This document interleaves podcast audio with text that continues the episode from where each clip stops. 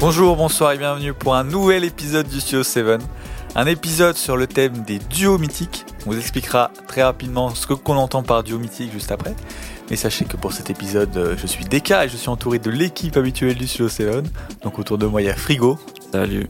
Il y a Pauline. Salut à tous. Et a Louis. Salut à tous. Comment vous allez tous les trois? Ah, ça va, Super. ça va. Voilà, super. Ouais, je Alors, je- oui, dis-moi. juste, je tiens à dire que j'aime bien comment tu présentes maintenant. Ah bon? Bah, on Euh, je du suis temps. hein. Et je, je trouve pas, je trouve ça cool. Bah, c'est moi quoi. Ouais, mais je sais pas la manière de le faire. Bref, on s'en fout. Allez, on enchaîne. Hein. Euh, du coup, après le western, si je dis pas de bêtises, on attaque un nouveau thème, du coup, qui est les duos mythiques. On entend par là un duo entre un cinéaste et euh, un acteur ou une actrice. Donc, il y en a plusieurs qui sont connus euh, dans le cinéma et on va en parler. Euh, comme depuis quelques semaines, moi maintenant même, l'épisode euh, sera en deux parties. Donc, on est dans la première partie, c'est un peu celle où on va avoir une discussion libre autour d'un thème, mais on va faire les choses un peu différemment pour celui-là, vous allez voir. Et la semaine prochaine, on aura du coup la deuxième partie où Pauline, Louis et moi, on va choisir trois films en lien du coup avec le thème choisi qu'on va proposer à Frigo. On va essayer de lui vendre le film, il va le voir, il va nous dire celui qu'il a préféré. Donc ça, ça sera la semaine prochaine, mais euh, là, c'est que la première partie. Et donc avant de commencer, c'est les retours euh, de Frigo sur la nouvelle vague, Ouais. si je dis pas de bêtises. Ouais. Alors avant quand même de commencer, euh, deux petites choses à dire. Déjà, peut-être donner nos films. Ça Ouais, peut bah être pas mal. Pas bête, hein. Donc moi j'avais choisi Loin du Vietnam, donc qui est un film collectif, mais chapeauté par Chris Marker, évidemment. Moi j'avais choisi euh, Alphaville de Jean-Luc Godard. Et moi, j'avais choisi Les Mistons de François Truffaut. Alors il faut savoir qu'on risque de spoil. Mm. Euh, bon, c'est un... vu les films qu'on a, c'est, je pense que ça va être Ouais, compliqué tu de spoil. spoil Oui, grand-chose. Enfin, voilà. Mais en tout Ouais. cas, si vous voulez ne rien savoir des films, bon déjà, pourquoi vous nous écoutez? Parce que Oui, on c'est parle de films. Mais si vous voulez rien savoir, passez ça. Euh, comme d'hab, on aura les timers dans, euh, dans la description. Et puis bah voilà, tu peux commencer, Frigo, à, à nous dire Ouais. un peu tes retours. Bah, Peut-être le gagnant. ouais, aussi. je vais énoncer le gagnant du coup qui est Alphaville. Euh, voilà, choisi Let's par go. Pauline. Euh, Applaudons, Bravo, Pauline. applaudons. Euh, bon, je sais déjà par quoi commencer, donc je vais commencer par les Mistons, parce que c'est le premier que j'ai vu. Ouais. Euh, j'ai pas grand chose à dire. Bah non. Parce que je trouve qu'il n'y a pas grand chose à dire. enfin, euh, j'ai pas, euh, je sais pas, j'ai pas été pris, j'ai pas été marqué par, euh, par ce petit court métrage de 18 minutes, je crois, de souvenir. Ouais, ouais, il est pas loin. Ouais. ouais. Euh, je vais pas dire que je m'en, je m'en suis totalement foutu, mais euh, c'est pas, pas été ma cam en gros. Ouais, je peux comprendre. Non, mais je peux comprendre. C'est vrai qu'il se passe pas grand chose. Ouais. Moi, c'est un film qui est assez euh, personnel. Enfin, comme je l'avais déjà dit dans l'épisode, moi j'aime beaucoup euh, la façon dont Truffaut filme la jeunesse et tout, et dont il en parle. Et c'est un film qui se passe à Nîmes, qui est une Ouais. ville où j'ai euh, passé deux ans, et en fait, c'est une ville qui m'a beaucoup marqué. Et du coup, c'est aussi pour ça très personnel, en fait. euh, Ouais, je de comprends. retrouver les quartiers, euh, même anciens. Enfin, moi, ça m'avait fait euh, beaucoup de bien de revoir le film, Mhm. plus pour le côté effectivement personnel. Et je peux comprendre ton, ton, ton ressenti vis-à-vis de ça. Après, moi, je trouve que c'est un film quand même qui est très mignon, qui a qui est au début de la nouvelle vague et où il y a comment on commence déjà à parler de la jeunesse justement, on commence à utiliser de la voix off et tout. Enfin, Ouais, il y a des petits trucs euh, quand même au niveau de la mise en scène, pas autant que chez Godard par exemple, mais il y a des petits trucs déjà au niveau de la mise en scène, au niveau du son, au niveau de filmer euh, dehors, de, de ce côté un petit peu documentaire pris sur le vif Mhm. qu'on retrouve déjà. Et effectivement, comme c'est euh, le début, entre grosses guillemets, même c'est un petit peu avant la- le, le début officiel de la nouvelle vague, il y a, et que c'est un court métrage, t'as pas l'étalage vraiment de tout ce que fera la nouvelle vague. euh, Ah plus oui, tard, non, pas, clairement pas. Puis c'est pas en 18 minutes que je vais avoir. Voilà, euh, c'est peut-être. euh, Pas un trois films non plus. hein. Non, Non, là, mais euh, c'est vrai qu'en 18 minutes, euh, voilà Ouais. quoi. Mais euh, non, après, bon, d'un point de vue, euh, bon déjà d'un point de vue mise en scène et montage, euh, en vrai, je, je pense que je suis pas assez expert, mais euh, je pense que c'est à peu près représentatif quand même de ce que ça, ce que ça, c'est un peu dans la nouvelle vague, je pense. Oui, oui, Oui, oui. oui. Après, en termes de son, c'est une catastrophe. Oui, mais c'est dans la nouvelle Représentatif, vague. finalement. Ah ouais, non, mais par contre, euh, enfin, ils sont même pas essayé de recaler les dialogues, genre c'est, ouais, ça fait mal, hein. mais euh, en vrai, j'ai pas épilogué, j'ai pas grand chose à dire. En vrai, je pense qu'il est quand même à voir, parce que bah déjà c'est un, un truc assez court. Oui. C'est Puis un pré 400 coups en plus, donc. euh, Ouais. Oui, Ouais. oui, oui, en plus, ouais. Euh, en vrai, j'aurais bien aimé voir les 4-5 coups. Je crois un- il est un peu long, non euh, Il dure, euh, non, deux heures, un peu moins de deux heures, je crois. Ok. Parce que je t'avoue que pour le coup, les 400 coups, je pense, m'auraient un peu plus intrigué. Mais bon, après, c'est pas, c'est pas très Ah grave. À une prochaine fois, j'ai envie de dire. Mm. Mais euh, ouais, en vrai, euh, pff, j'ai réfléchi, mais non, j'ai vraiment pas grand chose à dire de plus. J'ai pas vraiment été marqué, pas été pris. euh, je pense que voilà quoi. 400 coups fait 1h40. Ok. Ok. Voilà. Bon bah écoute, voilà. Nous, on l'a vu aussi avec des cas, euh, Ouais. Ouais. les mistons, depuis l'enregistrement. Vous avez des trucs à dire en, en plus de ce que j'ai dit ou pas? Non, je pas pense plus que ça.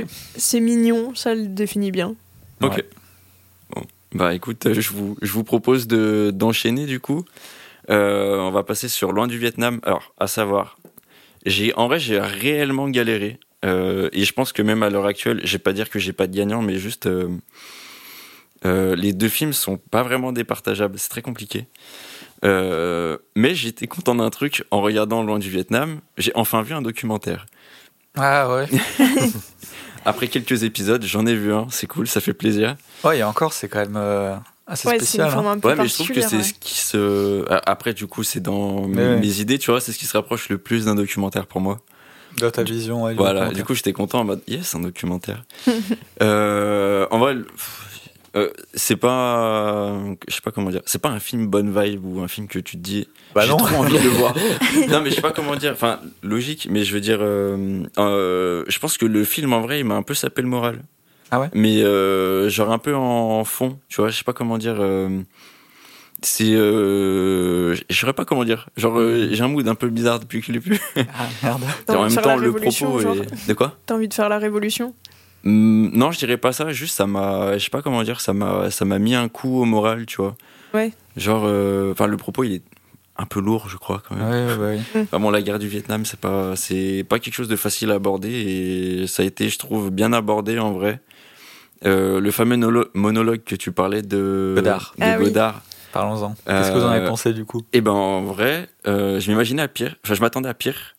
Et en fait, je trouve que ce, en vrai, il est hyper pertinent. Ce passage est vraiment très pertinent et euh, je sais pas, je trouve ça te met un peu devant devant la réalité des choses. Enfin, peut-être un peu fort comme mot, mais genre. euh, Tu vois la critique qu'on qu'on Oui, fait à ce passage. Ouais, carrément. Enfin, c'est le. En fait, c'est genre. euh, Je me faisais la réflexion en plus récemment par rapport à bah, d'autres guerres, tu vois, qui subsistent actuellement, et je me dis, bah en fait, il n'y a pas un mouvement aussi gros que pour le Vietnam, alors que c'est des trucs avec Mm. bah, les mêmes positions, tu vois. Et en vrai, euh, bah, c'est bien parce que c'était les États-Unis qui étaient là-bas que ça peut-être fait plus de bruit ou juste. euh, Ouais, puis il y avait vraiment un truc euh, capitalisme euh, contre Ouais. le communisme Mm. et tout, Mm. guerre ouais, froide. enfin, carrément. Parce que là, on a quand même un. Avec l'Ukraine, il y a quand même un. On en entend beaucoup parler, tu vois, mais c'est vrai que c'est pas non plus au même niveau que. Bah, T'en entends pense, parler, mais pas trop en même Vietnam. temps. C'est très bizarre. En Ah vrai. Ouais, t'en entends parler parce que les réseaux sociaux, enfin les médias ont changé Ouais, par rapport à la guerre du Vietnam. Mais effectivement, la guerre Ah non, du Vietnam, c'était aussi, euh, bah, c'est le gros truc de la guerre froide. hein, Ouais. C'est la euh, représentation.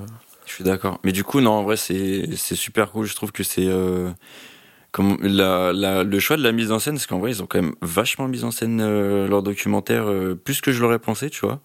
Où tu vois vraiment le, enfin, le tout ce qui est axé sur du coup les États-Unis. euh, c'est très euh, comment on peut dire c'est très oppressant euh, c'est c'est du truc très rapide il y a beaucoup de sons c'est tu regardes les images c'est enfin c'est chiant tu vois regarder et d'un coup, t'arrives sur euh, des trucs du Vietnam, c'est tout calme. T'as- t'as- T'entends le bruit des oiseaux, tu sais, genre, c'est hyper apaisant d'être de leur côté, alors que. bah non. Il y a les pires atrocités là-bas, tu vois. Et encore, je pense qu'on sait pas tout. Et enfin, ouais. j'ai- Pareil, en vrai, j'ai pas grand chose à dire. Juste. euh, je pense qu'il est vraiment à voir. Ouais.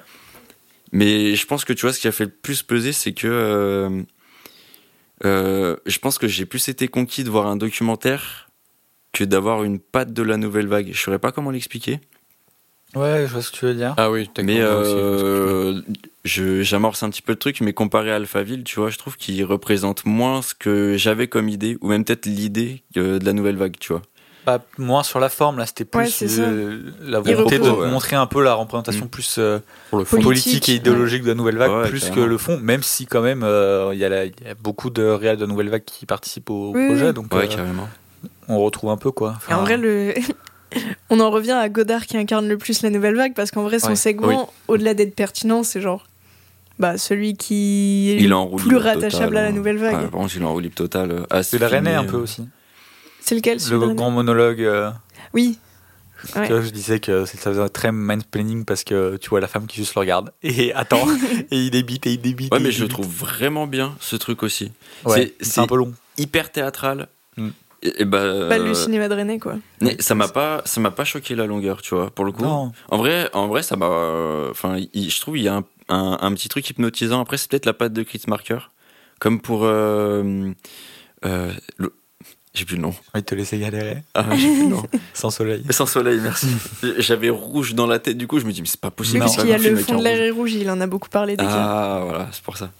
Mais euh, je trouve il y a un peu ouais, ce truc de, de sans soleil où c'est un peu hypnotisant et t'es captivé, tu vois. euh, pas spécialement par euh, la beauté de l'image, mais plus par euh, l'atmosphère qui en dégage, tu vois.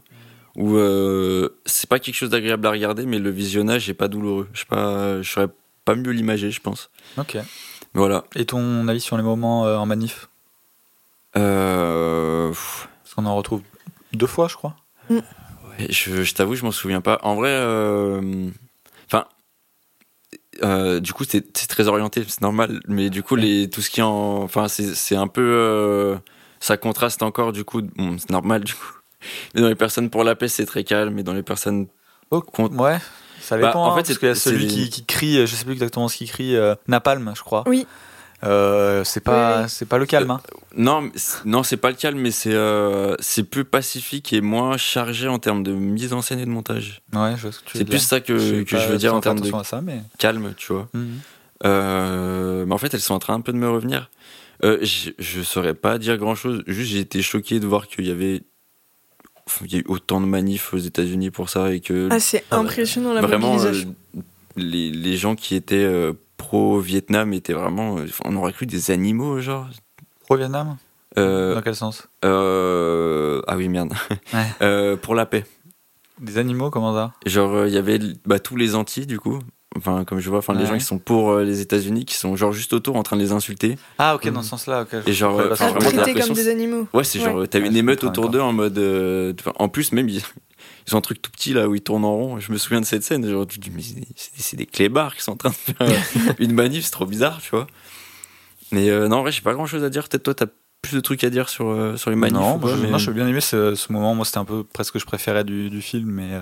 Ouais, moi, je, enfin, à un moment, t'as dit que le docu était assez oppressant. Mm. Et je trouve que ces moments-là, justement, ils sont très oppressants parce que c'est très chargé en bruit. T'as les cris de tout le monde, tu comprends pas forcément exactement euh, les, les slogans qui sont euh, chantés, enfin, chantés, criés, euh, etc. Et ouais, t'as ce moment avec le mec qui crie Napalm et, et en fait qui derrière t'explique pourquoi il a crié ça et que, que c'est horrible ce qui se passe avec le Napalm au Vietnam et tout. Et, euh, et ouais, effectivement, ça m'a aussi impressionné la mobilisation qu'il y avait, les, toutes les classes sociales euh, qui, qui se mobilisaient ensemble, euh, qui manifestaient pour un truc qui se passait à, à l'autre bout du globe, tu vois. Mm. Et, euh, et c'est vrai que tu peux pas t'empêcher de faire un peu la comparaison avec aujourd'hui en mode euh, est-ce que ce serait possible de d'avoir des telles mobilisations euh, aujourd'hui pour d'autres sujets? Après, le contexte il était trop différent. Enfin, là, c'est un débat Ah, c'est- parallèle. Non, mais bien je veux dire, euh, t'avais quand même euh, tout le mouvement avec Martin Luther King, Malcolm X aussi en même temps. euh, C'était des vagues de manifestations qui avaient D'ailleurs, c'est hein. intéressant. D'ailleurs, c'est violentes, intéressant la manière dont. Enfin, il me semble qu'il y a un moment, il y a un représentant de Oui, c'est ils ont vraiment lié. de la euh, lutte ouais. antiraciste Oui, Mm. parle. ouais. qui parle. Bah, t'as des images de Malcolm X et de Martin Luther King euh, dedans, Ouais. un peu random, on va dire. Et du coup, ça, ça lie un peu toutes les luttes du moment euh, qui, qui se manifestaient à travers la lutte contre le Vietnam. Mais en fait, ils manifestaient pour bien plus que ça euh, aux Mm. États-Unis. Et euh, non, franchement, et ces moments de manifestation, moi, je trouve que c'est les trucs les plus intéressants euh, Ouais, du docu. J'aurais trois points quand même. Je suis quand même déçu, mais là c'est juste personnel de pas avoir eu un partage euh, Martin, euh, Martin- Marvin Gaye qui était euh, bah, hyper engagé dans la lutte contre le, enfin pour le Ah. Vietnam et, euh, et du coup la lutte des Afro-Américains. Et je suis hyper déçu qu'il n'y ait pas eu de parallèle avec lui, tu vois, pour le coup, même si Je pense on- qu'il y en a tellement des gens qui étaient. euh, je suis, je suis totalement d'accord. Mais en fait, disons que euh, l'album What's Going On, il a tellement impact, enfin, il a été vraiment le symbole de, de ce truc, tu vois. Et Il est-ce que t'as. été- Ouais, Dis-moi. vas-y. Non, non, vas-y, finis. Bah, en fait, il a un peu été créé pour, les, pour soutenir les personnes au Vietnam, tu vois. Pas les Américains, mais les, les Vietnamiens. Et je trouve ça un peu dommage que ça n'ait pas euh, été mis dedans, tu Et vois. même autres que Marvin Gaye, est-ce que tu as des gens qui sont mis en avant dans le documentaire? Non, pas spécialement. Voilà. Je suis pense que c'est à ce truc aussi. Bon, Oui. du coup, à part Godard, c'est ça qu'on, je pense qu'il est critiqué, c'est ce truc de pas mettre de, de pas de personnifier le mouvement déjà, Mm. tu vois, de rendre quelque chose de, de vraiment collectif et euh, ouais, de, enfin, ce, ce- cette envie de, de pas faire quelque chose de, de personnel avec où tu mets en avant des figures qui seraient les représentants du mouvement. C'est Mm. vraiment te montrer le, le mouvement dans sa pluralité. Pour Ouais, ça aussi que Godard a critiqué parce que là où en général les gens mettent, mettent personne pas de, de singularité en avant, lui se met quand même en avant personnellement. Et c'est ça aussi qui Ouais, était mais- euh, critiqué. euh. Ok. Et en même temps, Godard. son segment, banger. Hein. Ouais, mais je pense que c'est presque plus sur la forme que le fond. Ouais, mais même la forme, moi, je la trouve pertinente.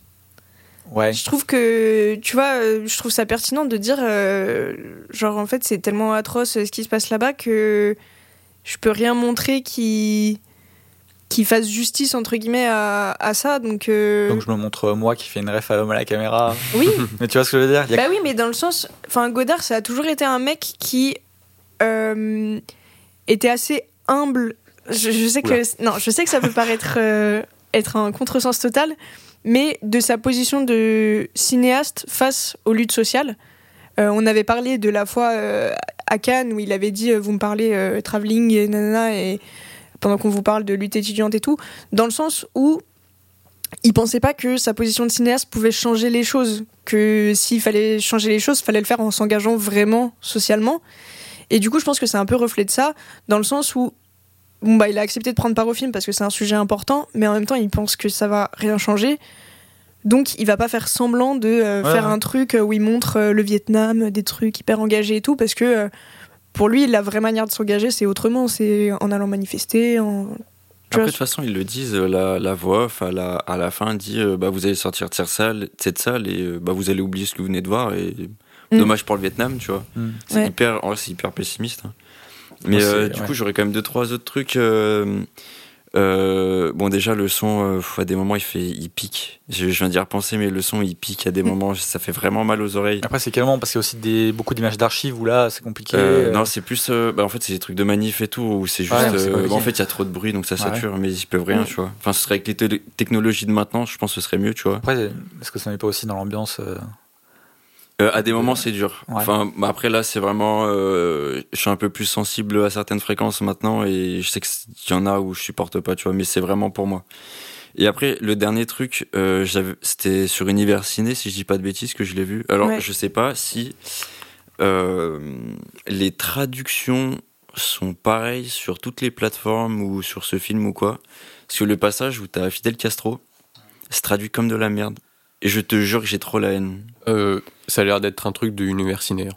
Je Pour, te- pour avoir vu d'autres films sur univers ciné, euh, c'est les- pas eux qui font leur Ouais, mais trad, c'est hein. pas eux qui font leur Ah, trad. ouais, je sais bien, mais les sous-titres sont un peu aux fraises euh, par rapport Non, au trad et tout. hein. Honnêtement, je pense pas que ce soit une meilleure ciné. Non, non, je pense pas non plus, mais Parce que ça quand je vient- regarde d'ailleurs, c'est. Bah, je sais pas, moi, ça. Et là, vraiment, enfin, du coup, ça soulève un autre point, mais le travail de traduction, je trouve vraiment, à des moments, est catastrophique. Et là, vraiment, où tu vois que je, je parle pas espagnol, je comprends pas vraiment l'espagnol, enfin, cubain, Mm. je sais pas la nuance qu'il y a, mais euh, tu, tu vois que ces phrases, chaque mot a un sens, ils, ils font des raccourcis, mais à une vitesse, mais tu fais, mais c'est enfin, pas possible, vous pouvez pas faire ça pour des trucs aussi, euh, aussi gros, tu vois. Et en vrai, ça m'a vraiment foutu la haine. Parce que je trouve il y a, il y a beaucoup de choses, même euh, où t'as des, t'as des, t'as des personnes vietnamiennes qui parlent, où t'as envie de comprendre, parce que bah, quand même Ouais. ça les concerne. Tu vois que c'est traduit à l'arrache, ça fout trop le seum. Ouais, je comprends. Vraiment, ça, m'a vraiment dégoûté. Là, du coup, c'est pas par rapport au film, c'est juste que je sais Ouais, pas ouais. qui l'a traduit. Et en vrai, je lui crache dessus, alors je pense qu'il a fait au mieux, tu vois. Ouais. Mais j'ai l'impression, sur de plus en plus, là, là, du coup, c'est vraiment un, parallèle, un, un débat parallèle, mais euh, les traductions, plus ça va, pire c'est. Et c'est trop chiant. Et je pense aussi que c'est dû à des cadences qui sont. On Hum, demande de, traduire ouais. très vite euh, beaucoup de trucs et qu'en fait t'as pas le temps de faire une traduction. euh. Il y a peut-être pas assez de gens aussi qui font de, de traduction, je Du sais pas, ouais, je sais pas trop. ça. Et du coup, ce que tu m'as dit, euh, pas par rapport à la traduction, mais euh, quand on parle de personnification, c'est vrai qu'il y a quand même Castro. Oui. Et c'est souvent quand même le cas euh, chez Chris Marker de voir du Castro qui parle. Il est un Et- petit peu fan. Bah, je pense que c'est dû à l'époque. euh, Bah, c'était. Oui, un peu oui, le- ouais. Watergate? Non. Non? Enfin, je sais, non. Bon, bah, on- c'est quoi C'est les années, Euh, on est dans les années 60. Enfin, En fin fait, c'est 60, bah, c'est la 70. révolution cubaine. C'est la Ouais. révolution euh, cubaine. donc, Et derrière euh, Castro, il, il a est sous soutenu, embargo euh, des États-Unis. oui. euh, Et puis après la révolution cubaine, il a soutenu beaucoup de, mou- Ah de bah, mouvements euh, ouais. dans d'autres pays euh, de révolution, quoi. Enfin bon, quoi qu'on pense euh, de Castro aujourd'hui, à l'époque, en tout cas, c'était quand même une figure euh, Mm. qui était. euh, Bah, il se donnait la figure révolutionnaire, euh, Oui, ne ouais. serait-ce qu'au travers du Tché et tout. euh. Ouais, carrément. Puis même ce qu'il en vrai, ce qu'il dit euh, dans, dans, dans l'extrait qu'il y a, où du coup, c'est traduit comme de la merde, où tu vois qu'il il a un. Enfin, je pense que le, ce qu'il dit sur la guérilla et la révolution, tu vois, j'aurais bien aimé pouvoir tout comprendre. Mm. Parce que bah, ça avait l'air d'être hyper intéressant, tu vois. Ouais. Mais voilà. Voilà. Après, j'ai pas grand chose de plus à dire, je sais Non, pas. on a vous, déjà euh, bien fait le tour quand même. Ouais, je pense. hein. Après, le film est, euh, il est tellement chargé en termes de, de tout que c'est difficile de tout dire. c'est ouais. Chris Marker euh, typique. hein. Ouais, je pense. Mm. Enfin, j'ai beaucoup retrouvé Sans Soleil quand même là-dedans. Même si il n'y a pas que lui, tu vois, mais Mm. voilà. Ok. Et bah écoute, je vous propose de passer du coup à Alphaville. Yes. Euh, alors, j'ai j'ai pas grand-chose à dire non plus.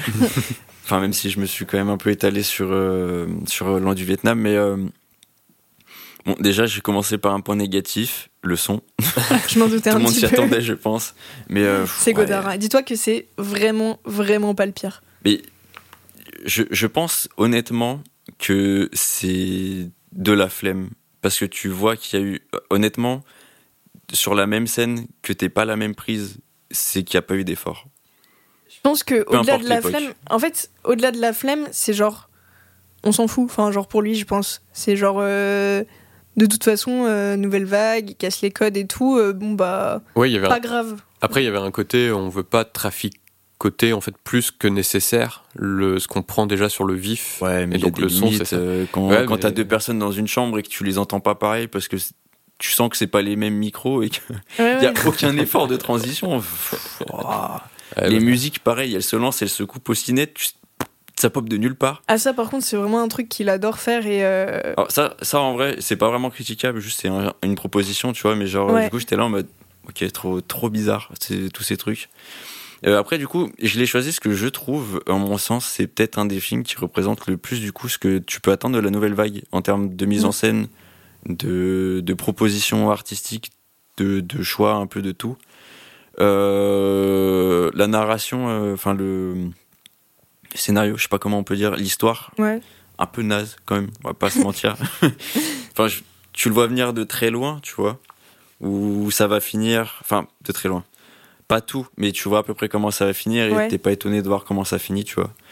Mais je trouve que le, le propos du film est quand même vachement cool de de- d'avoir imaginé une euh, du coup une pas une civilisation comme ouais, une société sans, sans émotion Mm. et de voir euh, comment du coup il manipule le fait de parler d'émotion en supprimant les mots je trouve ça vachement cool Bon, après le truc des euh, du, souvenir enfin je trouve il y a des raccourcis à des moments où t'es en mode ouais, c'est c'est très simple et c'est un peu bizarre mais bon c'est c'est comme ça j'ai envie de dire Mm. Euh, après il y a quand même des, des choix que je ne comprends pas genre t'as des passages en négatif vers Ouais. la fin du film est-ce que juste tu peux m'éclairer là-dessus ou est-ce que t'en as aucune idée euh Je m'en souviens plus. Je me souvenais plus qu'il y avait ça, mais je euh, pas, je pense que, en fait, euh, j'en suis arrivé à un point où quand je regarde un Godard, il y a rien qui m'étonne Ouais. en termes de choix de mise en scène et tout. Ok. Je pense qu'il a voulu dire quelque chose parce que il fait pas non plus les trucs au hasard. Euh, mais là, je t'avoue que j'ai pas l'explication euh, Parce en tête. Ça vient vraiment à un moment random où euh, c'est à peu près vers la fin où euh, du coup il est en train de, de, de battre la machine, on va dire. Mm. Et euh, bah, t'as- tu dois avoir euh, trois extraits de 5 secondes en négatif. Pas souvenir. Je, je sais temps, pas d'où ça souviens vient. pas, et- moi, je me souviens pas du film en fait. Enfin, Ah. j'ai vu le film, j'ai eu beaucoup de mal à, à me concentrer. Ouais, je Et comprends. le problème, c'est que tu regardes ce film sans être concentré. Bah, aujourd'hui, euh, je, sais même, je sais plus de quoi il parle. Enfin, Mais même en vois. étant concentré, j'ai pas te Voilà. mentir. euh. Mais Après, vas-y. non, vas-y, vas-y, vas-y. Bah, du coup, ça m'amène à une question. Pauline, t'avais dit quelle note d'accessibilité Ah oui, c'est vrai. Mais je me souviens plus. T'avais pas mis 5, un truc comme non, ça c'était un set de souvenirs et 6 ou 7. La vie Ah ouais. que c'est pas ça. hein. C'est plutôt Ouais. un 2. Euh, Ah, Ouais. carrément. Ah ouais. Bah, en vrai, euh, parce que du coup, en off, j'ai demandé à Pauline, euh, enfin, j'ai posé la question parce que j'étais en mode, mais euh, ça, c'est genre 6 ou 7. Enfin, je sais plus, mais c'est la note que qu'on avait donnée à, euh, je sais plus quel film, mais enfin, bon, voilà quoi. Ouais. Et Pauline me dit non, mais c'est parce que je pense que j'ai relativisé euh, Oui. par rapport à Godard. Je me dis, mais attends, si ça c'est le plus accessible de Godard, Ah, j'imagine pas les autres. je suis pas hein. prêt pour Godard, je reviens dans 5 ans. hein. parce que. euh, Bah, en vrai, ouais, pe- peut-être, euh, mis à part euh, Pierrot le Fou, hmm. et, à la limite à bout de souffle, mais encore euh, pas forcément. Je trouve vraiment que c'est le Godard euh, le plus accessible, ouais, euh, Alphaville. Je suis pas prêt encore. Je sais pas si t'es de cet avis, euh, Ouais, j'avais si vu. je- non, je l'ai pas vu, mais j'avais vu que des extraits à l'époque où je, où je faisais des études de cinéma. Effectivement, je vois pourquoi elle, elle parle de plus accessible pour avoir vu un autre Godard après qui est vraiment euh, ouf, dur à voir. Ok. Je comprends pourquoi elle dit ça. En plus, c'est de la science-fiction. C'est dans mes Mm. souvenirs, c'est de la science-fiction, c'est de la dystopie, donc ça parle un petit peu. Ouais, c'est ça. Mais c'est c'est C'est parce que. ça reste Godard et euh, tu parlais bah, des scènes en négatif. J'ai pas vu le film, mais euh, c'est Godard, il adore expérimenter sur l'image et le son.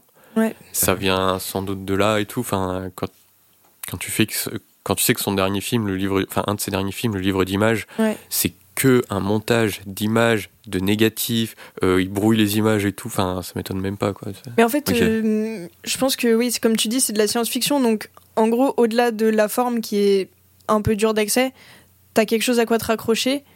Euh, L'histoire, euh, elle est quand même euh, assez compréhensible Mm. euh, et plutôt linéaire. Ouais. Et alors que certains de ces autres films, euh, je saurais pas te les résumer, tu vois, alors Ouais, que je les ai vus. Ok. J'avais un point qui m'est venu en tête, mais il est parti. J'ai un peu la mort. Mais ce n'est pas très grave. Et sinon, Euh, en termes de- d'esthétique, euh, tu sais, on avait parlé un peu de si c'était du clair-obscur, des trucs comme ça. Le noir et blanc, t'as bien aimé Euh, ah oui, c'est vrai, j'avais oublié qu'il était en noir et blanc. En fait, non, mais en fait, il y a, je trouve que de souvenir l'image, je l'avais trouvée très très belle. Et en fait, j'avais, enfin, le, le, t'avais limite l'impression que l'image, elle se colorisait, juste de souvenir. Mais là, c'est vraiment, euh, là, c'est un avis personnel.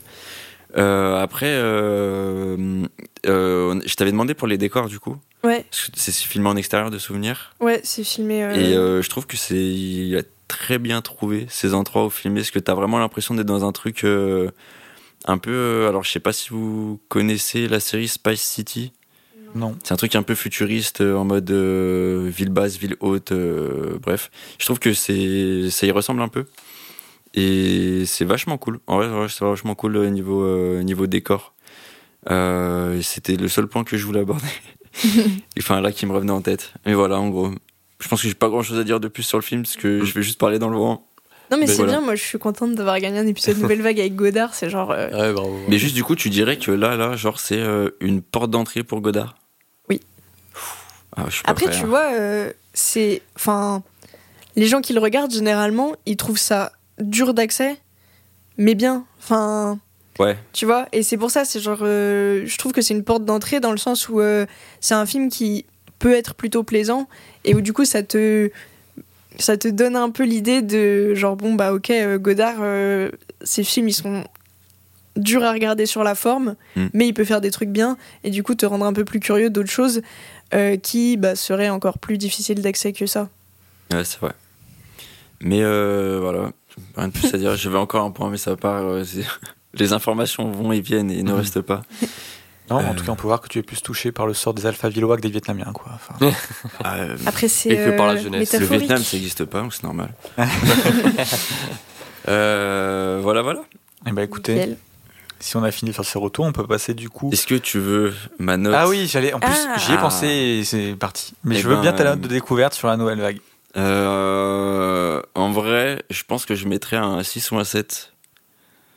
Je suis pas. C'est un peu ce que j'attendais et en même temps pas trop. Du coup, je- c'était. euh, je vais pas dire que c'était une bonne découverte dans l'ensemble, mais c'était une découverte agréable. Ok. Ouais. Est-ce que ça t'a donné envie d'en voir euh, Non. d'autres? Non. d'accord. Non. Ah, ça non. y est, t'as vu ce qu'il Ah, fallait. là, là, je crois. En vrai, c'est quand même, je suis quand même, euh, je suis quand même intrigué par Pierrot le fou et euh, les, les 400 coups. Ouais. Ouais. Mais je crois que C'est pas Varda Aucun Varda Bah, je sais pas ce qu'elle a fait, donc. Ouais. euh. Mais en Voilà. science-fiction euh, nouvelle vague, sinon il y a Fahrenheit 451 aussi, Oui, Ah, Le oui, truc c'est vrai. qui est très bien. qui est très très bien. C'est tiré du livre. C'est tiré Ouais. du livre. Ok. ouais. D'accord. Ouais. Écoute, Après, Varda, elle est plus facile d'accès, je trouve, par rapport à d'autres À ce réalisateurs. qui paraît. ouais. Et bah, enchaîner? Ouais. On Bah, va let's passer du coup au duo mythique, donc comme on disait, un cinéaste et un acteur ou une actrice. Ou et on une dit- cinéaste. Oui, oui, je le voyais au. Oui, man, cinéaste, euh, ça, Oui. englobe les deux. D'ailleurs, C'est- pour ça que dis, dit quinzaine des cinéa- cinéastes euh, maintenant. Ah ouais? Ouais, la quinzaine des réalisateurs, ils ont changé le nom pour dire quinzaine des cinéastes. Ok, bah, c'est pour ça d'ailleurs que j'ai dit cinéaste, parce que c'est plus rapide que de dire réalisateur et réalisatrice, mais enfin bon, voilà. Et donc, on s'est dit que pour cet épisode, on allait faire à chacun notre top 10 des duos mythiques, et qu'on allait partir du dixième et euh, monter petit à petit, euh, débattre un petit peu, et qu'en fait, en faisant ça, on allait un peu discuter de tout ce qu'il y, a- ce qu'il y avait à discuter autour. Mm. Donc, euh, Je commence. est-ce que du coup, toi, t'as réussi à faire un top 10 ou est-ce que t'as même pas essayé? Bien sûr que non. Mais non, mais gros, mais abuse pas. Genre les. Mais il y a bien des duos que tu connais qui te viennent en tête. En fait, le seul duo que j'ai en tête, et je peux même pas dire que c'est un duo mythique parce que c'est trop récent, c'est Bong Joon-ho et, Bah, et son acteur fétiche. Mais Hong en fait. Si, Ah, en sans- soi, c'en est un. hein. Ouais, mais genre, hein. euh, en fait, j'ai rien de plus. Tu, je Bah, dis quoi? Bah, t'as bien et De Niro Scorsese. Hein T'as bien De Niro Mais Scorsese. j'ai- T'as cru que je le savais, genre? Ah ouais? Mais je retiens, je retiens ni le nom des acteurs, ni le nom des réals. Et Mais tu veux que De Niro et Scorsese. On a- Tu, retiens bien leur nom quand même. On a le top Ouais, euh, mais- 10 à 1 de Frigo, euh, Bong Joon-ho et son Kango. Ouais, ouais, ouais. voilà. En vrai, je crois que par contre, de...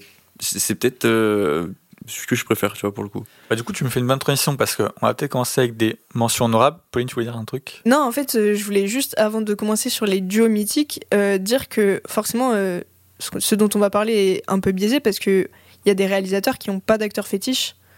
Euh, genre, euh, je sais pas, je pense à Kubrick, il a tourné euh, enfin, presque jamais avec les mêmes acteurs. Euh, et du coup, euh, c'est vraiment des.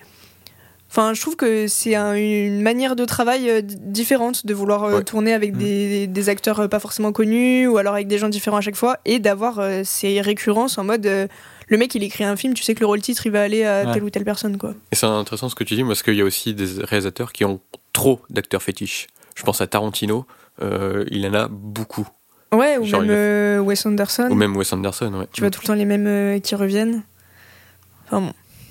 Non, mais c'est c'est bien dit. Et puis après, bon, on a essayé d'être euh, le plus objectif possible. Ouais. Mais Ouais. évidemment, il y a aussi des, des angles morts. C'est-à-dire que par exemple, euh, Satyajit Ray, ça se trouve, euh, il a un acteur fétiche et en fait, Oui. c'est Mm. mythique, etc. T'as dit qui? Satyajit Ray. Je sais pas C'est si un un cinéaste indien. indien. t'as parlé très vite, du Oui, coup, j'ai rien compris. Euh, et du coup, bah en fait, euh, comme c'est un cinéma que je connais pas, par exemple, et vous, je sais pas, Ah oui, on va pas oui. en retrouver. Ça se trouve, il y a aussi dans certains cinémas des duos mythiques, mais en fait, euh, Oui. Oui, oui, oui. Donc ça, pense, ça euh, va jouer aussi beaucoup sur nos connaissances. Donc Mm. évidemment, les duos sont pas euh, dans le Bah, marbre. après, quoi. du coup, euh, là, euh, comme on se veut un peu objectif, normalement, c'est des duos qui parlent euh, au plus grand nombre Ouais. Oui.